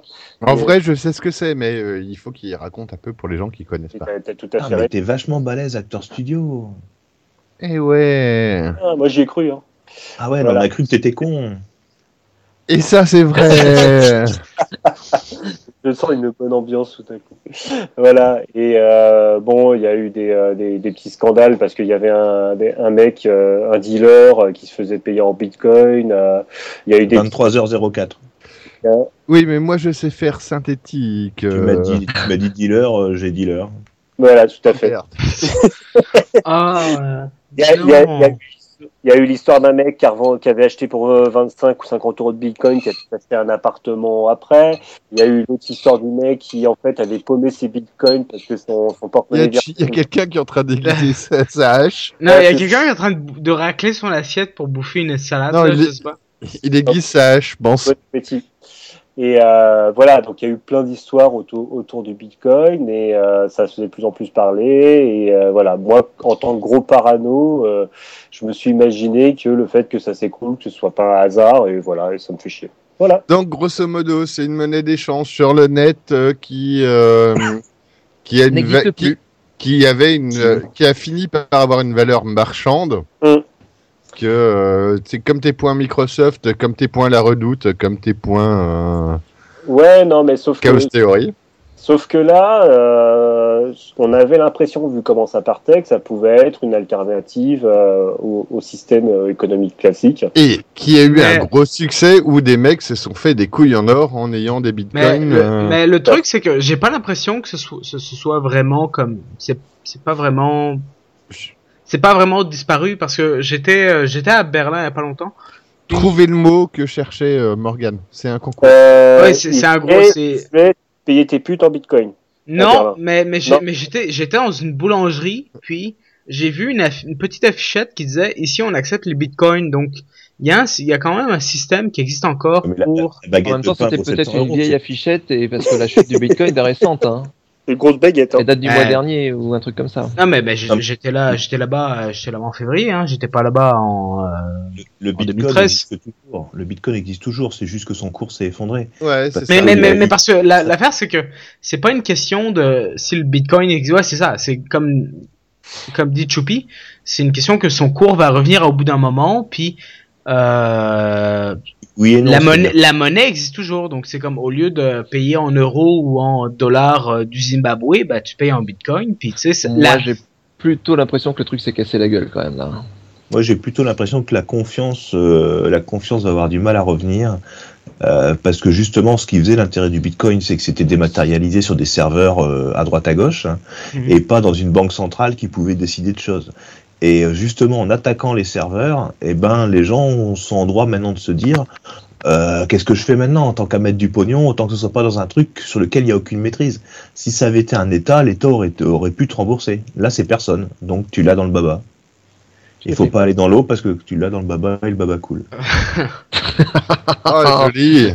non, non, non. Si, si. Si, si, il coule. euh, Je viens de la comprendre, putain. Il y a plus en retard, le grand âge, tout ça. Non, c'est l'heure, à mon avis. Donc, on va tâcher de faire un truc pour les prochaines. On va essayer de comprendre nos blagues avant que nos auditeurs les comprennent. eux. c'est ça. Comme ça, on sera un minimum crédible, ce sera bien, on pourra enchaîner, tout ça, tout va bien. Ouais, Donc, on va pas faire un quota de blagues quand même. Oui. Ouais, ouais, on fera un quota de blagues, mais il sera très, très, très, très, très gros. Pas grave.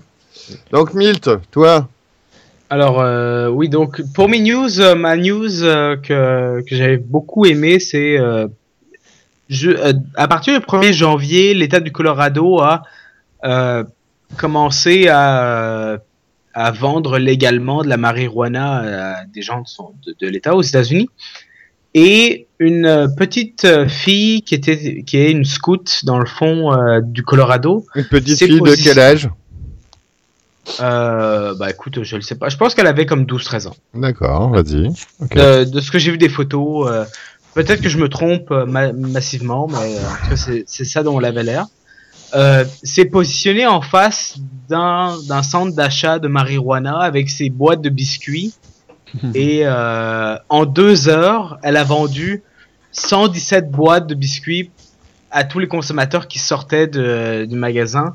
Donc j'ai trouvé que c'était un petit, un petit message d'espoir pour, euh, Pour Monsieur Sarkozy, nous ne sommes pas là, nous ne parlons pas de vous, vous inquiétez pas. On Ah, fait pas Monsieur Hollande non plus. drogue, on fait Bah, la On promotion. parle pas de drogue, c'est légal au, au Colorado. Ouais, au Tout à Colorado, fait. c'est légal. Non, là, on parle de l'imbécilité des gens. C'est-à-dire que les gens ont été persuadés d'acheter des space cakes et pas des cookies. Non, non, je pense Non, je pas. pense que pense simplement le fait de fumer, Bah, ça donne faim. Voilà. C'est connu. Parce en plus, en plus, ces centres-là, pas du tout par expérience personnelle. Et du coup, euh, bah voilà. euh, Ils ont fait le plus, un, quoi. En plus, ces centres-là, c'est des centres où tu peux consommer, puis tester, puis acheter. Donc, en sortant, j'imagine que les gens avaient quand même un espèce d'appétit euh, pas, pas naturel. Donc, euh, ils ont décidé d'acheter Ouais, des boîtes de cookies. Non, mais Bah attends, oui, c'est ça. 117, 117 boîtes en deux heures. Il y a combien de personnes qui sont passées pendant ces deux heures-là? Non, mais Non, mais la question, c'était ouvertement écrit, euh, c'est des, euh, c'est des cookies au shit ou pas? Non, mais c'est- c'était des, c'était, non, bah non, c'était des cookies de, de, de, de, de scouts. Donc, tu sais. Oui, donc c'était pas des cookies au shit, donc les gens, ils Bah savaient, les gens, ils savaient pas. Mais elle avait combien Non, de boîtes non. sur elle? Bah, je, je pense qu'elle avait pris beaucoup, donc elle devait en Ouais, avoir que une. quand même. euh, Attends, mais ça fait, ça fait quel volume une boîte de cookies Ouais, voilà, c'est ça quoi. Est-ce ok, que une boîte de 77 cookies- euh, Mais t'étais Ça- avec une voiture. elle s'est fait 117. livrer en camion Voilà, Ah, 117. bah, c'est euh, une boîte de cookies, c'est pas si gros parce que ma mes petites cousines sont des sont font Elles vendent du shit? petits. Non, ont elles ont une que à la- 7 ans et l'autre en a comme 12 13. Donc On euh, mettra pas leur âme, euh, leur tête entre leurs jambes, promis. Par, contre, on peut les enfermer dans un mur pour qu'ils tiennent. hein. Oui, Ok. c'est pas con. Bah, en tout cas, donc ça c'était ma news. J'ai trouvé, j'ai trouvé le, le côté d'affaires, le côté un peu, euh, tu sais, l'initiative. Mais moi, la question que je me pose, donc, ils savaient, moi, les gens qui ont acheté savaient pas qu'il y avait du shit dedans. Il y avait pas de shit dedans. Il y avait pas de shit dedans. C'est parce que parce que pas cookies vendre. Bah, du cannabis, c'est quoi? C'est un partenariat commercial. C'est un partenariat commercial. C'est C'est euh, ça, exact. C'est- euh, Elle vend, elle vend des biscuits, puis elle ouais. vend des biscuits à des gens qui ont faim. Hmm. Donc, euh, les gens qui sortent, les gens qui sortent du centre de marijuana, D'accord, bah, d'accord, d'accord, j'avais pas compris, pardon. ils ont, ils ont la dalle, donc ils se disent bon bah ok, on va, euh, j'ai envie d'acheter des cookies. Puis C'est ce qu'ils ont fait, puis elle en a vendu 117 en deux heures. Donc, j'avais rien compris à la news, bravo pour moi. J'avais absolument rien compris, j'avais tout mélangé. Donc, euh, vas-y, pa- parle-moi de Boywood. Ils s'en font Bon, Boy-. Boyhood, c'est, euh, j'étais au festival du film de Berlin, euh, sans vouloir me la raconter, mais j'étais là. Euh, Donc, voilà, c'était une bonne rubrique. Non. non, Nous avons Non, en la personne non, de non, la caution culture et nous avons en, temps, en la personne de Miltefer la caution internationale. Non mais non mais c'est non mais j'ai j'ai pas fini ma chronique excusez-moi. Euh, j'ai- donc j'ai vu le- j'ai vu le film Boyhood qui est un film qui a été tourné en euh, 10 ans. À peu près Euh, comme tes chroniques. Ouais. Donc en fait, ça commence Boyhood, ça déconne, du ma tout. poule. Manhood. Non mais c'est ça. En fait c'est ça. L- L'histoire du film c'est tu suis l'histoire d'un enfant qui a 6 ans et qui va avoir des péripéties mais c'est pas vraiment des péripéties c'est juste des histoires de vie que tout le monde a entre, entre 6 et, 10 et 16 ans. Et donc tu vois sa mère qui, euh, qui divorce, qui va avoir un beau-père, qui va avoir... Puis tu, et, et l'attrait du film, c'est qu'en général, pour ce genre de film, c'est que tu trouves un espèce d'enfant qui ressemble à un acteur qui est plus vieux. Mais là, l'acteur a vraiment... Euh, s'est dit, non, je vais tourner le film en 10 ans et je vais... Euh, puis en 10 ans, tu filmes pas tant que ça. Le, la- le- le réalisateur a filmé 39 jours au total sur 10 ans. D'accord. 117 boîtes de cookies quand même. Mais, mais comment tu finances un film pareil? Tu vas voir, un, tu vas voir un- une banque, tu te dis j'aimerais avoir des sous pour filmer pendant 10 ans. Mais sauf que en 10 ans, ils font pas, euh, ils font, ils font pas juste ce film-là. Ils font d'autres projets. Parce que justement, ça, vu que ça a été filmé en 39 jours, Ça pue l'emploi fictif ton truc. hein. Laisse- laisse-moi, laisse-moi t'expliquer. En 10 ans, ils ont filmé 39 jours. Donc c'est comme, c'est 3.9 jours par an. Oui. Les acteurs et les réalisateurs à côté ont eu le temps de faire d'autres choses, d'avoir d'autres projets, de gagner de l'argent de, de- d'autres manières. Et, et si le petit jeune il s'était flingué dans un accident de voiture? Le prévu. Mais, mais, mais c'est un film qui dure 3 heures. Et les films qui durent 3 heures, perso, j'ai du mal. Mais quand je l'ai vu, C'est comme les podcasts qui durent 3 heures, donc euh, on va faire court. Exact, mais je viens là-dessus rapidement. Puis donc, ça- quand je l'ai vu en trois heures, ça a été vraiment, je me suis pas ennuyé un seul moment. Il n'y a pas un seul moment où tu où tu te fais chier ou etc. Ça va sortir euh, durant l'été en Europe, donc euh, je vous conseille de le voir. Mais il y a une vraie histoire derrière ou c'est juste des tranches de vie euh, Non, mais non, mais il y a, y a- y a une Parce continuité. que est-ce qu'il y, y a un intérêt au-delà du fait qu'on filme le gamin pendant 10 ans? En fait, c'est ça la question. Est-ce que ça reste de l'expérience cinématographique sur 10 ans ou est-ce que c'est un véritable film avec un scénar et un intérêt? En Bah, fait, la question qu'il pose, c'est est-ce que ça va l'intéresser lui en tant que nanar ou est-ce que ça va l'intéresser Non, mais ce que, ce que je veux dire, c'est il y a il y a pas une intrigue. Il y a des chauves-souris ou pas? Non, il y a pas de y a- Oh, bon, ça m'intéresse pas. Mais il n'y a pas Batman non plus. c'est une belle histoire. C'est une belle c'est c'est le condensé d'une vie de 10 ans de vie en 3 heures et c'est beau. Tu sais, ça aurait pu être de la merde. Ça aurait pu- je je l'avoue, je, suis rentré dans la salle, je me suis dit bon, peut-être ça va être de la merde, mais quand j'ai commencé ça. à le voir, c'était c'était beau, puis c'était une belle histoire, qui a une belle continuité d'année en année, puis j'ai aimé ça. Bon, Milt, Milt, on est des gros cons. Moi, j'ai rien compris. Ça a l'air d'être un super film, donc on le Oui. conseille à tout le monde. Oui, Euh, il va sortir euh, durant l'été, donc euh, Voilà. genre- donc on le conseille à tout le monde, à tout le monde qui a compris. Moi, j'ai Il pas s'appelle compris. comment t'as dit? Boy, Oui. Ouais, ouais, voilà, bravo. Boyhood, d'accord. Et maintenant, Donc- Jelini. Non, il y a, il, Non, a- non, il a- non, il a- c'est aussi un coup de gueule. Oh il a su un coup de gueule, mais euh, qui va durer à peu près 2 minutes 30. Donc vas-y. Non, bah, non, bah non, c'est bah c'est c'est pas si euh, c'est pas si long, c'est juste euh, king.com. C'est Euh, un beau coup de gueule, bravo, merci. J'ai pas fini. Euh, Allez, vas-y. Oh. c'est king.com, donc le producteur des jeux euh, comme Candy Crush, comme euh, blablabla saga, blablabla. Je, je- sur les jeux sur mobile et sur iPad que Sur Facebook, des- surtout. sur Facebook aussi, euh, ont commencé à poursuivre euh, des, des producteurs de jeux Parce qu'il y Qui- avait Saga dans le nom. Et que... Non, ils Oui, ont- comme Saga. Candy dans le nom, Saga. Donc, ils ont par exemple euh, poursuivi en justice euh, The Banner Saga, qui est un jeu indépendant, qui a, qui a aucun rapport avec Candy Crush ou. euh, Qui est un vrai jeu pour le compte. Oui, bah, c'est ça, qui est un vrai jeu.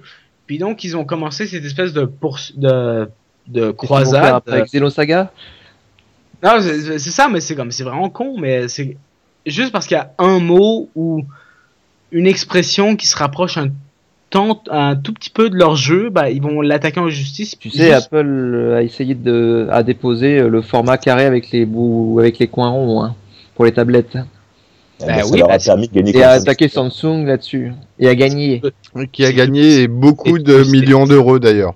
Mais le pire, moi, ce qui, ce qui, ce qui m'inquiète le plus, c'est que ça passe. Parce Mais que oui. Candy, ils ont réussi.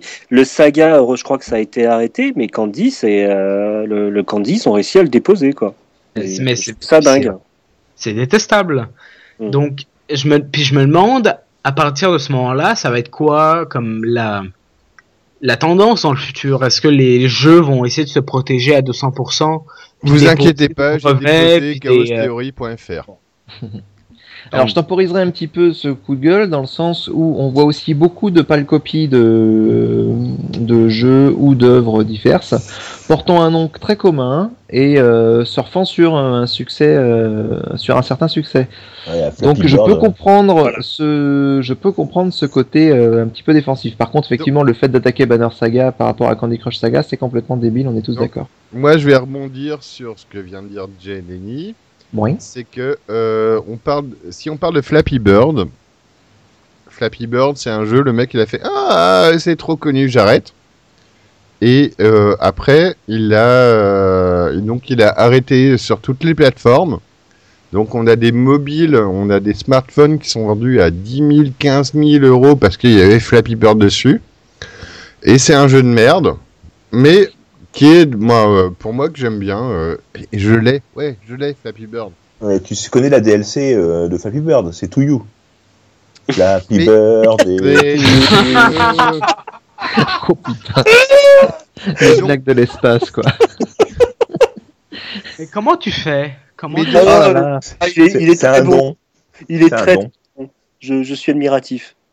Et donc, euh, le jour où euh, on s'est rendu compte que- Flappy Bird gagnait plein de pognon, il y a eu à peu près 198 000 euh, Flappy Bird-like qui sont euh, qui sont créés euh, sur les euh, sur les stores des Android et compagnie, avec des trucs tout pourris, des trucs qui ressemblaient plus ou moins, mais pour ressembler à Flappy Bird. C'est ça. Donc- Oui, mais, mais le truc, c'est que autant attaquer sur le, sur le concept du jeu, je veux bien, mais attaquer sur le nom.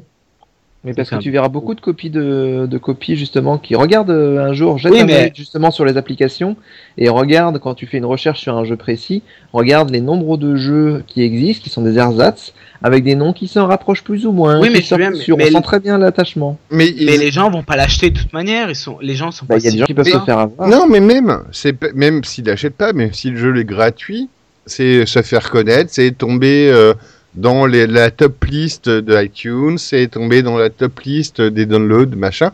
C'est pour si je sors un jeu, le faire payer après, il n'y a pas de souci. Imagine, euh, par exemple, euh, il y a beaucoup de gens qui vont taper Final Fantasy sur euh, sur l'App Store. Euh, si je, veux- je crée un jeu, une saga qui s'appelle Final Phantasm, je suis certain Voilà, dans les recherches d'être placé très, de très bien placé parce que je serai juste à côté des gens qui vont chercher Final Fantasy. C'est ça. Si je mets RPG en tag en plus dans le jeu, mais c'est jackpot. Ok, mais Il y a des donc, gens, qui- que- énormément de gens qui vont regarder la page et donc fatalement euh, des gens qui vont l'acheter.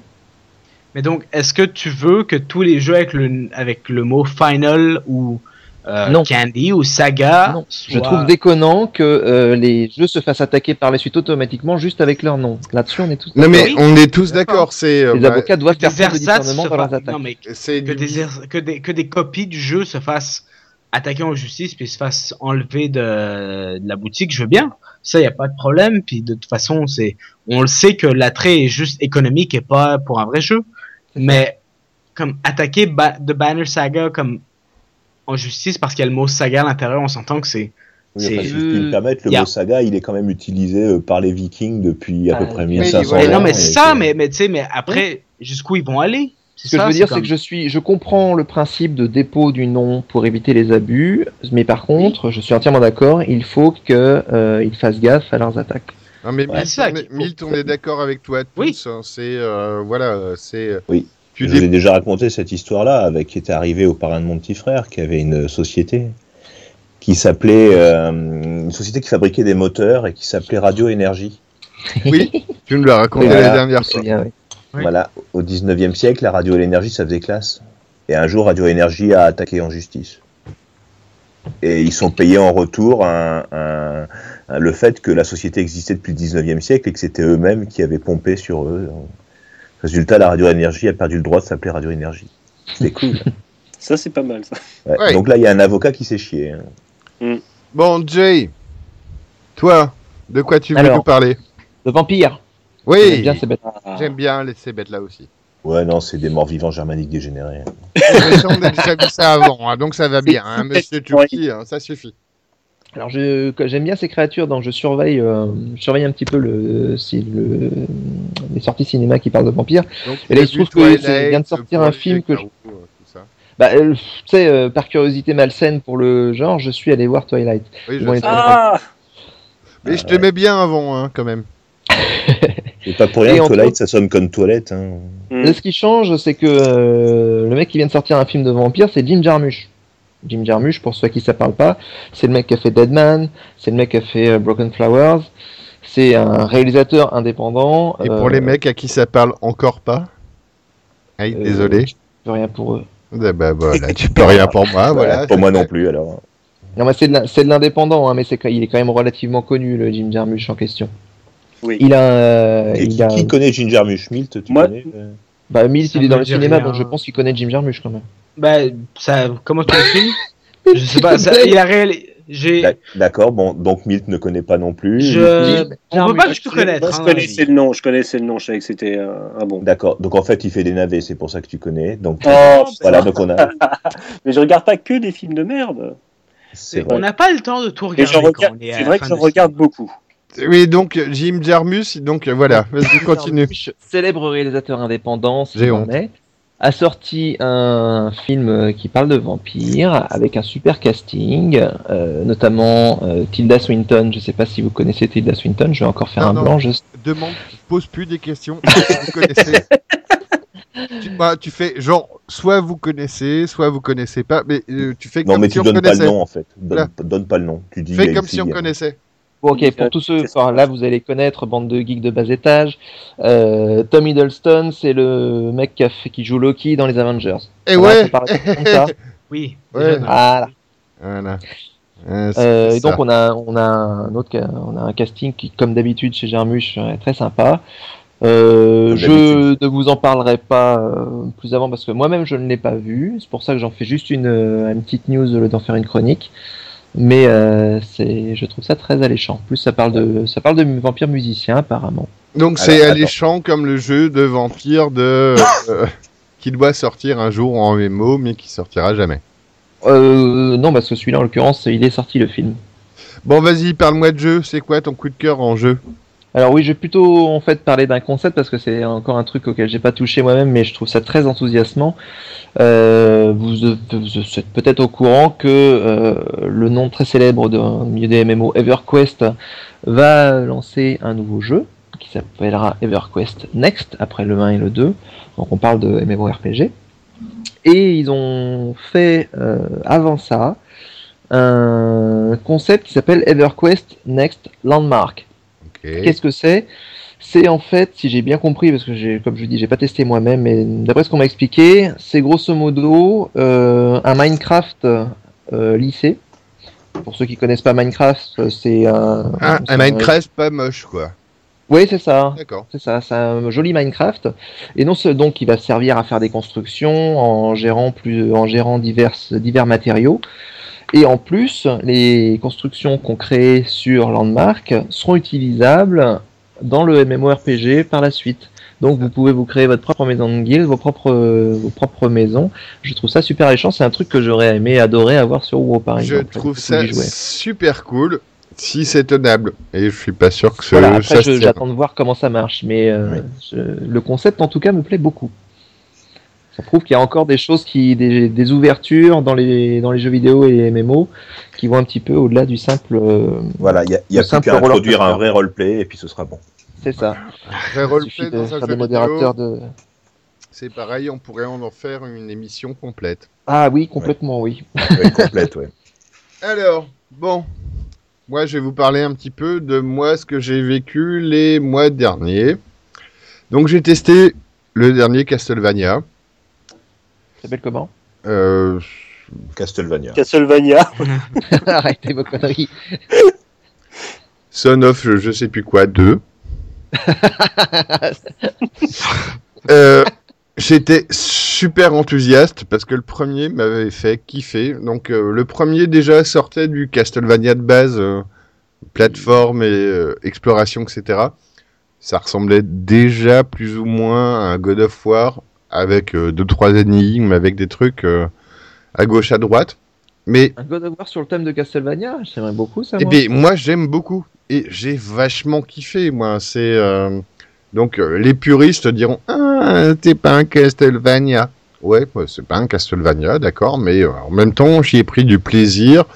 J'ai vécu, j'ai vu des moments, euh, des, des endroits super. J'ai vu. euh, Ouais, j'ai- c'est pas un Castlevania. Ouais. Mais c'est pas un Castlevania. Donc, oui, donc ça ressemble à un God of War. Donc, euh, avec, c'est un God of War avec des énigmes. Et euh, bah donc, euh, bah, pour le coup, le 1, le 1 était, était très bien parce qu'il te faisait visiter pas mal de trucs. et même, donc ça sera pour la suite, même si tu étais guidé, tu avais l'impression d'avoir une, euh, une présence dans l'histoire et de faire quelque chose. Ouais, mais c'est pas un Castlevania.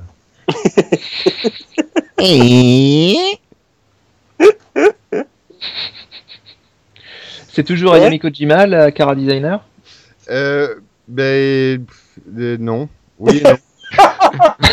en, en fait, en fait, c'est le problème, c'est que Euh, en, fait, as le, joué à ce jeu ou euh, non, en, en fait, le problème, tu fais comme j'ai dit, c'est-à-dire t'annonces des trucs non. que t'as pas vu Non, Non. moi j'annonce au début. Non, en fait, le problème, c'est qu'il est sur l'affiche. Donc, il est censé avoir participé, mais il a participé Elle, elle, très, elle, très- Ayami, Ayami, j'ai dit. Ayami, eh non, pardon, je, parlais que tu, je pensais que tu parlais de Kojima. Euh, mais, euh, Kojima aussi, mais c'est pas la même. euh, et Mais donc, c'est pas un Castlevania. Bon, est-ce est-ce qu'on peut avancer euh, En fait, c'est- un podcast qu'on va faire sur 10 ans et puis on va enregistrer quoi, 3 3,9 jours de podcast. Euh, ça. 3 minutes point neuf. Vas-y, finis. Je sais plus. Euh, En tout cas, c'est pas un Castlevania. voilà. Voilà, merci. t'as pas joué à Et- aujourd'hui. Et ton coup de gueule alors Ah non, non mais non mais je t'ai intéressé en plus. Non, non, non, Je mais donc, euh, c'est un Castlevania. Il, y a- il y a une ambiance. Tu m'as dit que c'était pas un Castlevania Et- Donc c'est un Castlevania parce qu'il y a une ambiance de Castlevania, il y a euh, des décors de Castlevania, il y a une musique qui est terrible, il y a une direction artistique qui est super géniale. Et. Euh, après, bon, niveau gameplay, on aime ou on n'aime pas, ça devient God of War, il faut le savoir. Euh, Et par contre, euh, donc, bah, on- il y a des gens qui ont détesté parce que ça revient dans un monde contemporain. Et, euh, ben oui, il y a, ben, la moitié du scénar se fait dans un monde médiéval. Des Castlevania futuristes, hein, mais. Euh, Ça, c'est Assassin's Creed, hein, moitié dans le monde médiéval, moitié dans un monde Et contemporain. ben oui, donc c'est c'est ce qui a fait chier tout le monde. Voilà, C'est- pas un Castlevania. Et... Un running gag. C'est le terrible de répétition. Donc je vais la faire courte alors. effectivement. Trop tard. Et donc, et donc bah, euh, ce jeu, euh, ça peut être un très bon beat'em all, qui est très très sympa, avec une ambiance qui est très sympa, avec une musique qui est très sympa, avec une direction artistique qui est très sympa.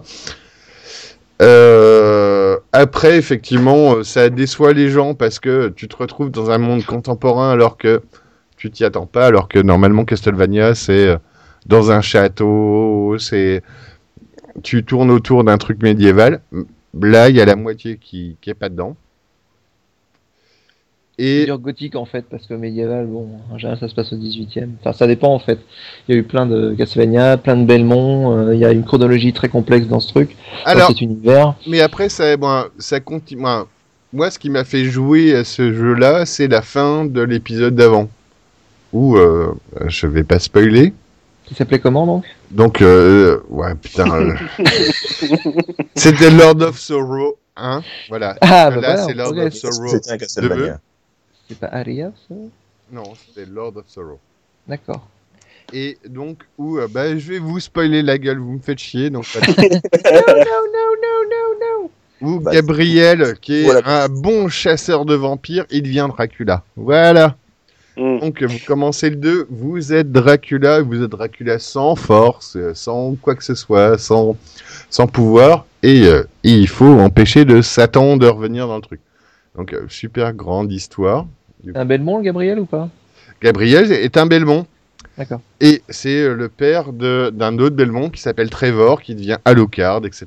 Donc, euh, D'accord. Ah oui, c'est- ça, ça touche à la genèse du truc quand même. ah, ça touche vraiment la genèse du truc. Et mais moi, je, je l'ai fait que pour l'histoire, en fait. Hein. Du coup, comment ça se fait que ça se passe dans le, Oui, voilà. dans le présent? Dans le mo- dans Alors, le- comment ouais. ça se fait que ça se passe Vu dans que les le présent? Belmont, ils fritent, euh, ils fritent Dracula depuis, euh, depuis le, le Moyen-Âge. Alors, les, euh, les Belmont, Dracula tous les 1000 ans. Parce que Dracula, il revient tous les 1000 ans. D'accord. Et que, en fait, euh, dans le Lord of Shadow 1, tu joues Gabriel. Et euh, je vais essayer d'éviter de spoiler trop, trop, trop, trop quand même. Est-ce que son amour étrange le fascine? Ben oui, c'est un peu ça. Et que à la fin, et ben, euh, il a voulu euh, faire le bien, mais il devient le mal. Et il devient la réincarnation de Dracula. Donc j'ai spoilé tous les gens qui n'avaient pas fait le 1, tant pis pour eux. Bah, j'aurais Des oublié balises de d'ici là. spoiler, c'est bon. Et donc, bah voilà, tu commences, tu es Dracula, et euh, tu es Dracula qui a rien foutu pendant mille ans, et euh, voilà, mille ans plus tard, euh, tu rejoues euh, le perso, et, et tu dois empêcher Satan de venir. Donc, pour moi, c'est... bah, il a été critiqué sur plein de trucs, il est vachement moins bien que le jeu d'avant, mais pour moi, il est, il est quand même relativement sympa. Sauf que... Sauf C'est que... pas et- un Castlevania. Est-ce qu'on va recommencer là-dessus pour- Sauf ouais, que- c'est- C'est pas un Castlevania. Donc, Chers auditeurs, le, le podcast euh, Théorie Chaos Theory a été pris dans une boucle temporelle. Voilà, il est en Nous pourrions bien nous excuser pour la gêne occasionnée. Sauf qu'ils ont essayé de me faire un putain de, de jeu en monde ouvert. On arrête avec les mondes, les, les jeux à monde. t'as pas parlé d'un beat'em all? C'est un peu pas un peu l'antithèse du monde ouvert? Eh ben si, mais il te le casse partout, justement, sur un beat'em all, il te casse un monde en jeu, de, en jeu ouvert. Et c'est ça le drame. Et c'est ça qui m'a fait arrêter Castlevania au milieu du jeu. C'est que normalement, bah voilà, je m'attendais à un beat'em all où euh, je continue, je suis, je suis l'histoire, ça me fait plaisir. Oui, je vois ce qui se passe. possible quoi. Et à un moment, bah, voilà, ce qui s'est passé dans Castlevania, ce qui a fait que j'ai arrêté, c'est qu'à un moment, bah, j'ai battu un boss, oups, et j'ai commencé à me balader, j'ai pris des pouvoirs, j'ai pris des bonus à droite, à gauche, et je me suis baladé, et je me suis éloigné. Et après, j'ai fait à peu près 14 fois le tour du monde. Mais j'ai repris, j'ai gagné tous les pouvoirs, j'ai gagné tous les bonus, moi, tout. J'ai pas retrouvé l'endroit où le scénario voulait m'amener. T'as grindé comme apport en fait. Ça C'est- à Final Fantasy VII ça. Et c'est ça. Mais le truc, c'est que à un moment, normalement, un truc euh, scripté, scénarisé, et euh, moi, ce qui, euh, après, je suis casu de base. Un truc qui me plaît, c'est suivre une histoire du début à la fin et de voir ce qui se passe et puis de le vivre, et puis d'être entraîné dedans. Mhm. Et ben, euh, je suis sorti un petit peu des rails. Donc, euh, bah voilà, euh, j'aurais dû faire tout droit et j'ai tourné à droite. Et j'ai tourné à droite et je me suis retrouvé dans ce putain de monde ouvert. Et donc, j'ai visité à peu près 14 000 fois le, le château de Dracula, la ville, etc. Et j'ai loupé la plaque d'égout où il fallait que j'aille.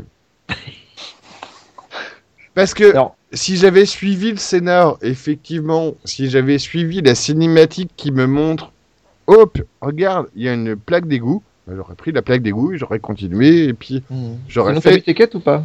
j'aurais fait mon jeu. Mais là, pour le coup, eh bien, euh, j'ai euh, tourné. euh, moi, je suis sorti du rail, je me suis baladé, et bah voilà, je vous dis, hein, j'ai débloqué tous les bonus possibles, imaginables du jeu. Sauf Bah, Du coup, que. t'as dû finir le jeu facilement après. Et non, sauf que j'ai jamais retrouvé la plaque d'égout. Bah, tu te faisais une deuxième sauvegarde, tu recommençais le jeu, tu voyais où, ça, où tu devais aller et puis. Oui, mais c'est chiant. Mais c'est chiant. Et c'est c'est ça qui est chiant dans les euh, jeux en monde ouvert. C'est.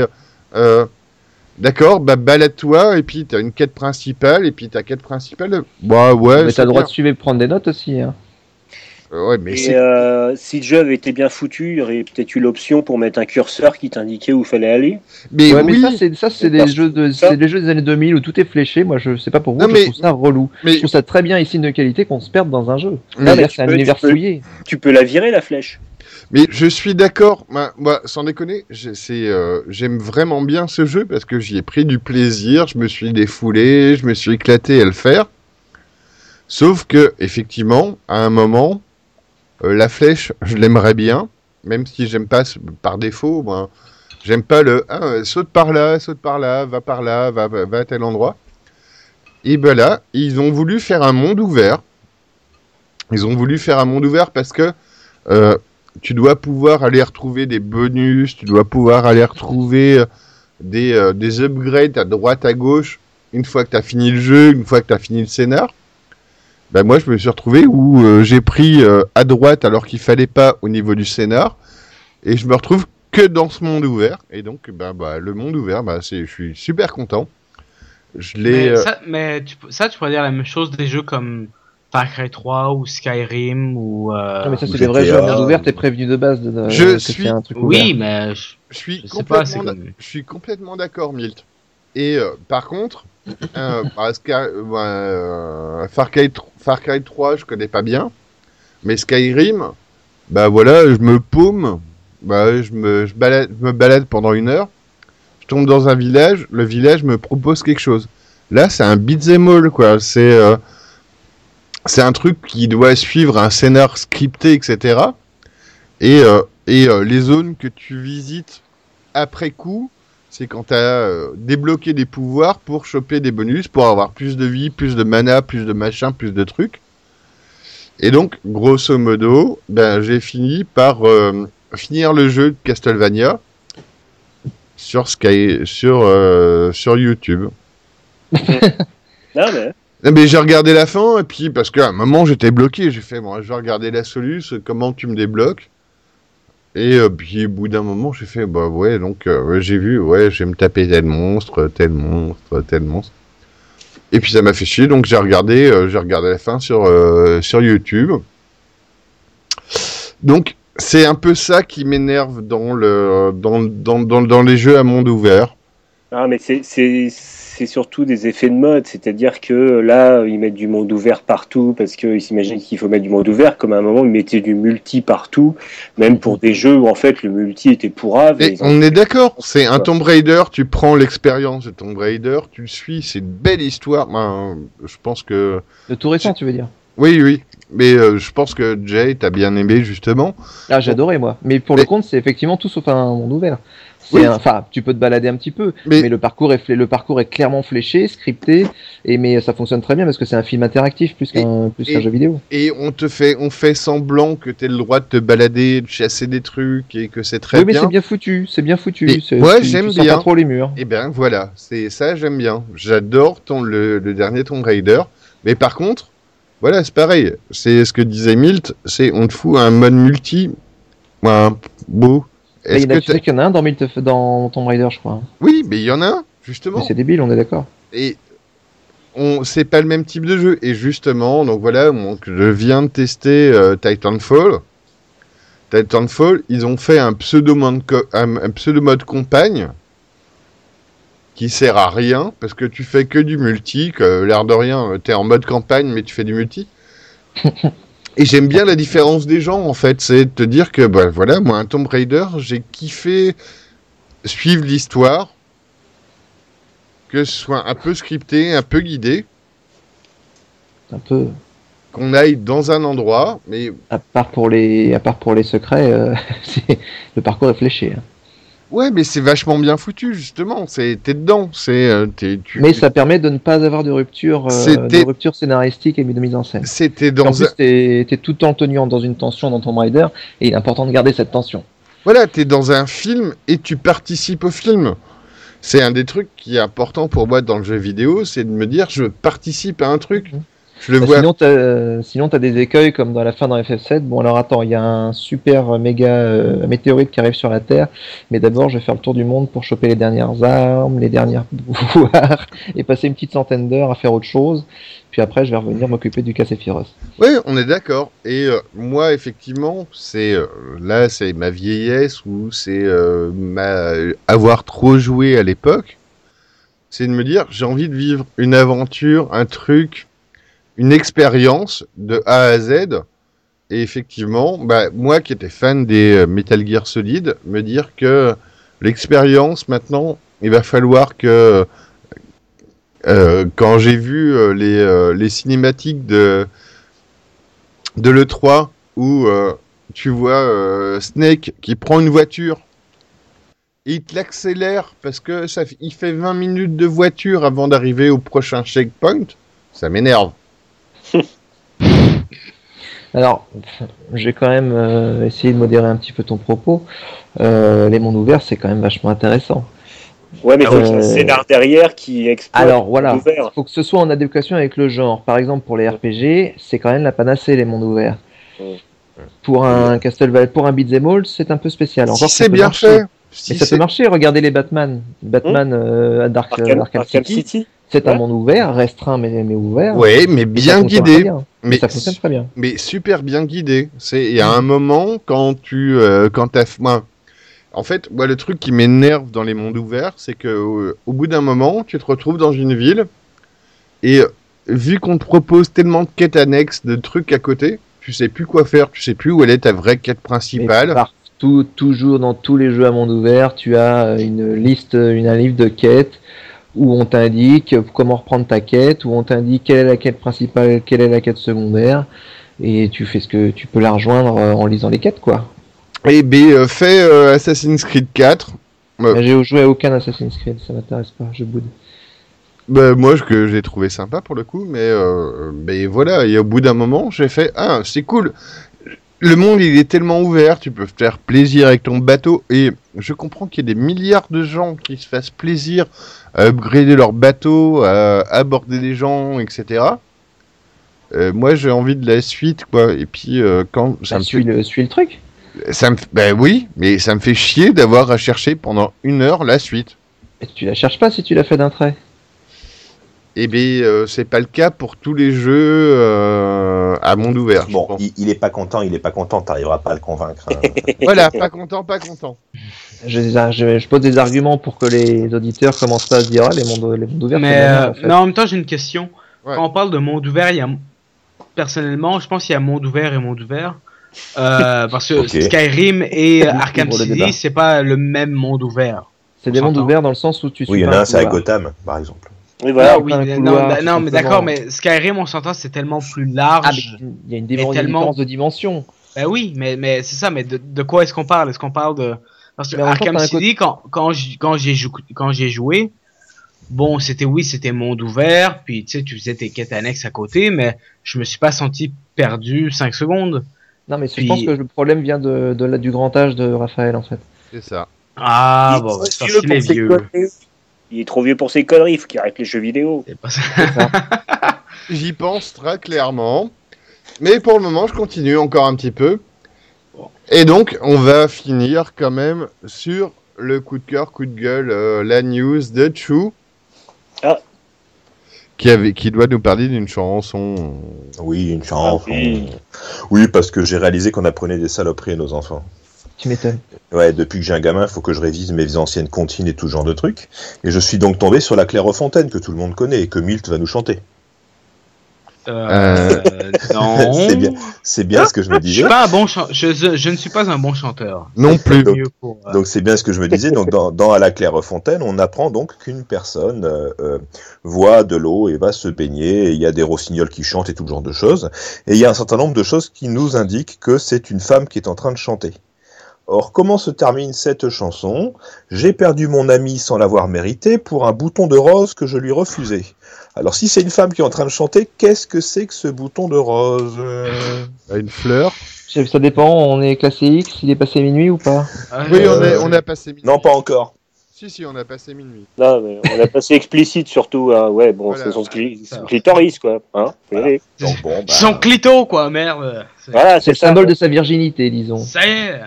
Voilà, donc Euh. bon, bah après, euh, c'est assez amusant parce que moi, je me rappelle très bien avoir appris cette chanson à l'école quand j'étais euh, encore plus jeune que Milt. Et euh, Ah. C'est pas très dur. hein. non, mais vraiment, quand j'étais tout jeune, tout jeune, c'est vrai que dit comme ça, ça change perspective quand même. hein. Voilà. Mais il y en a plusieurs comme ça, par Eh, exemple. Vas-y, euh, raconte un peu pourquoi. il court, il court le furet, c'est pas, c'est pas beaucoup mieux. Hein. C'est j'ai- contre-pétrie, ça. Moi, Une j'ai. contre-pétrie, tout à fait. pas Mais on trop- l'apprend aux enfants aussi. Comment ça, il court, il court le furet, c'est une contrepétrie de. de- Bah oui. Il court, il court le curé. Ah, Oh, ok. J'avais dû faire. en- Donc, Il, il, il est passé par ici, il repassera par là. Tu veux un dessin J'avais- jamais fait le lien. Bah, Bah oui, je sais bien. bah, Parce qu'on l'apprend tout enfant et du coup on reste sur l'idée basique que c'est que c'est un truc euh, anodin et bah, Jelini, innocent. mais 36 ans, j'avais pas fait, j'avais pas fait le calcul. non non mais moi il a fallu que je le lise hein, je te rassure euh. Oui. il a fallu que je lise une analyse euh, de- des chansons euh, enfantines pour euh, pour euh, comprendre mais à, à partir de ça tu- il y a plein de choses qui qui sont mises en lumière et Je suis atterré. Non mais sans déconner, vous venez de révolutionner. Moi, autant je me disais que j'étais préparé à tout, toutes les vannes, je les attendais.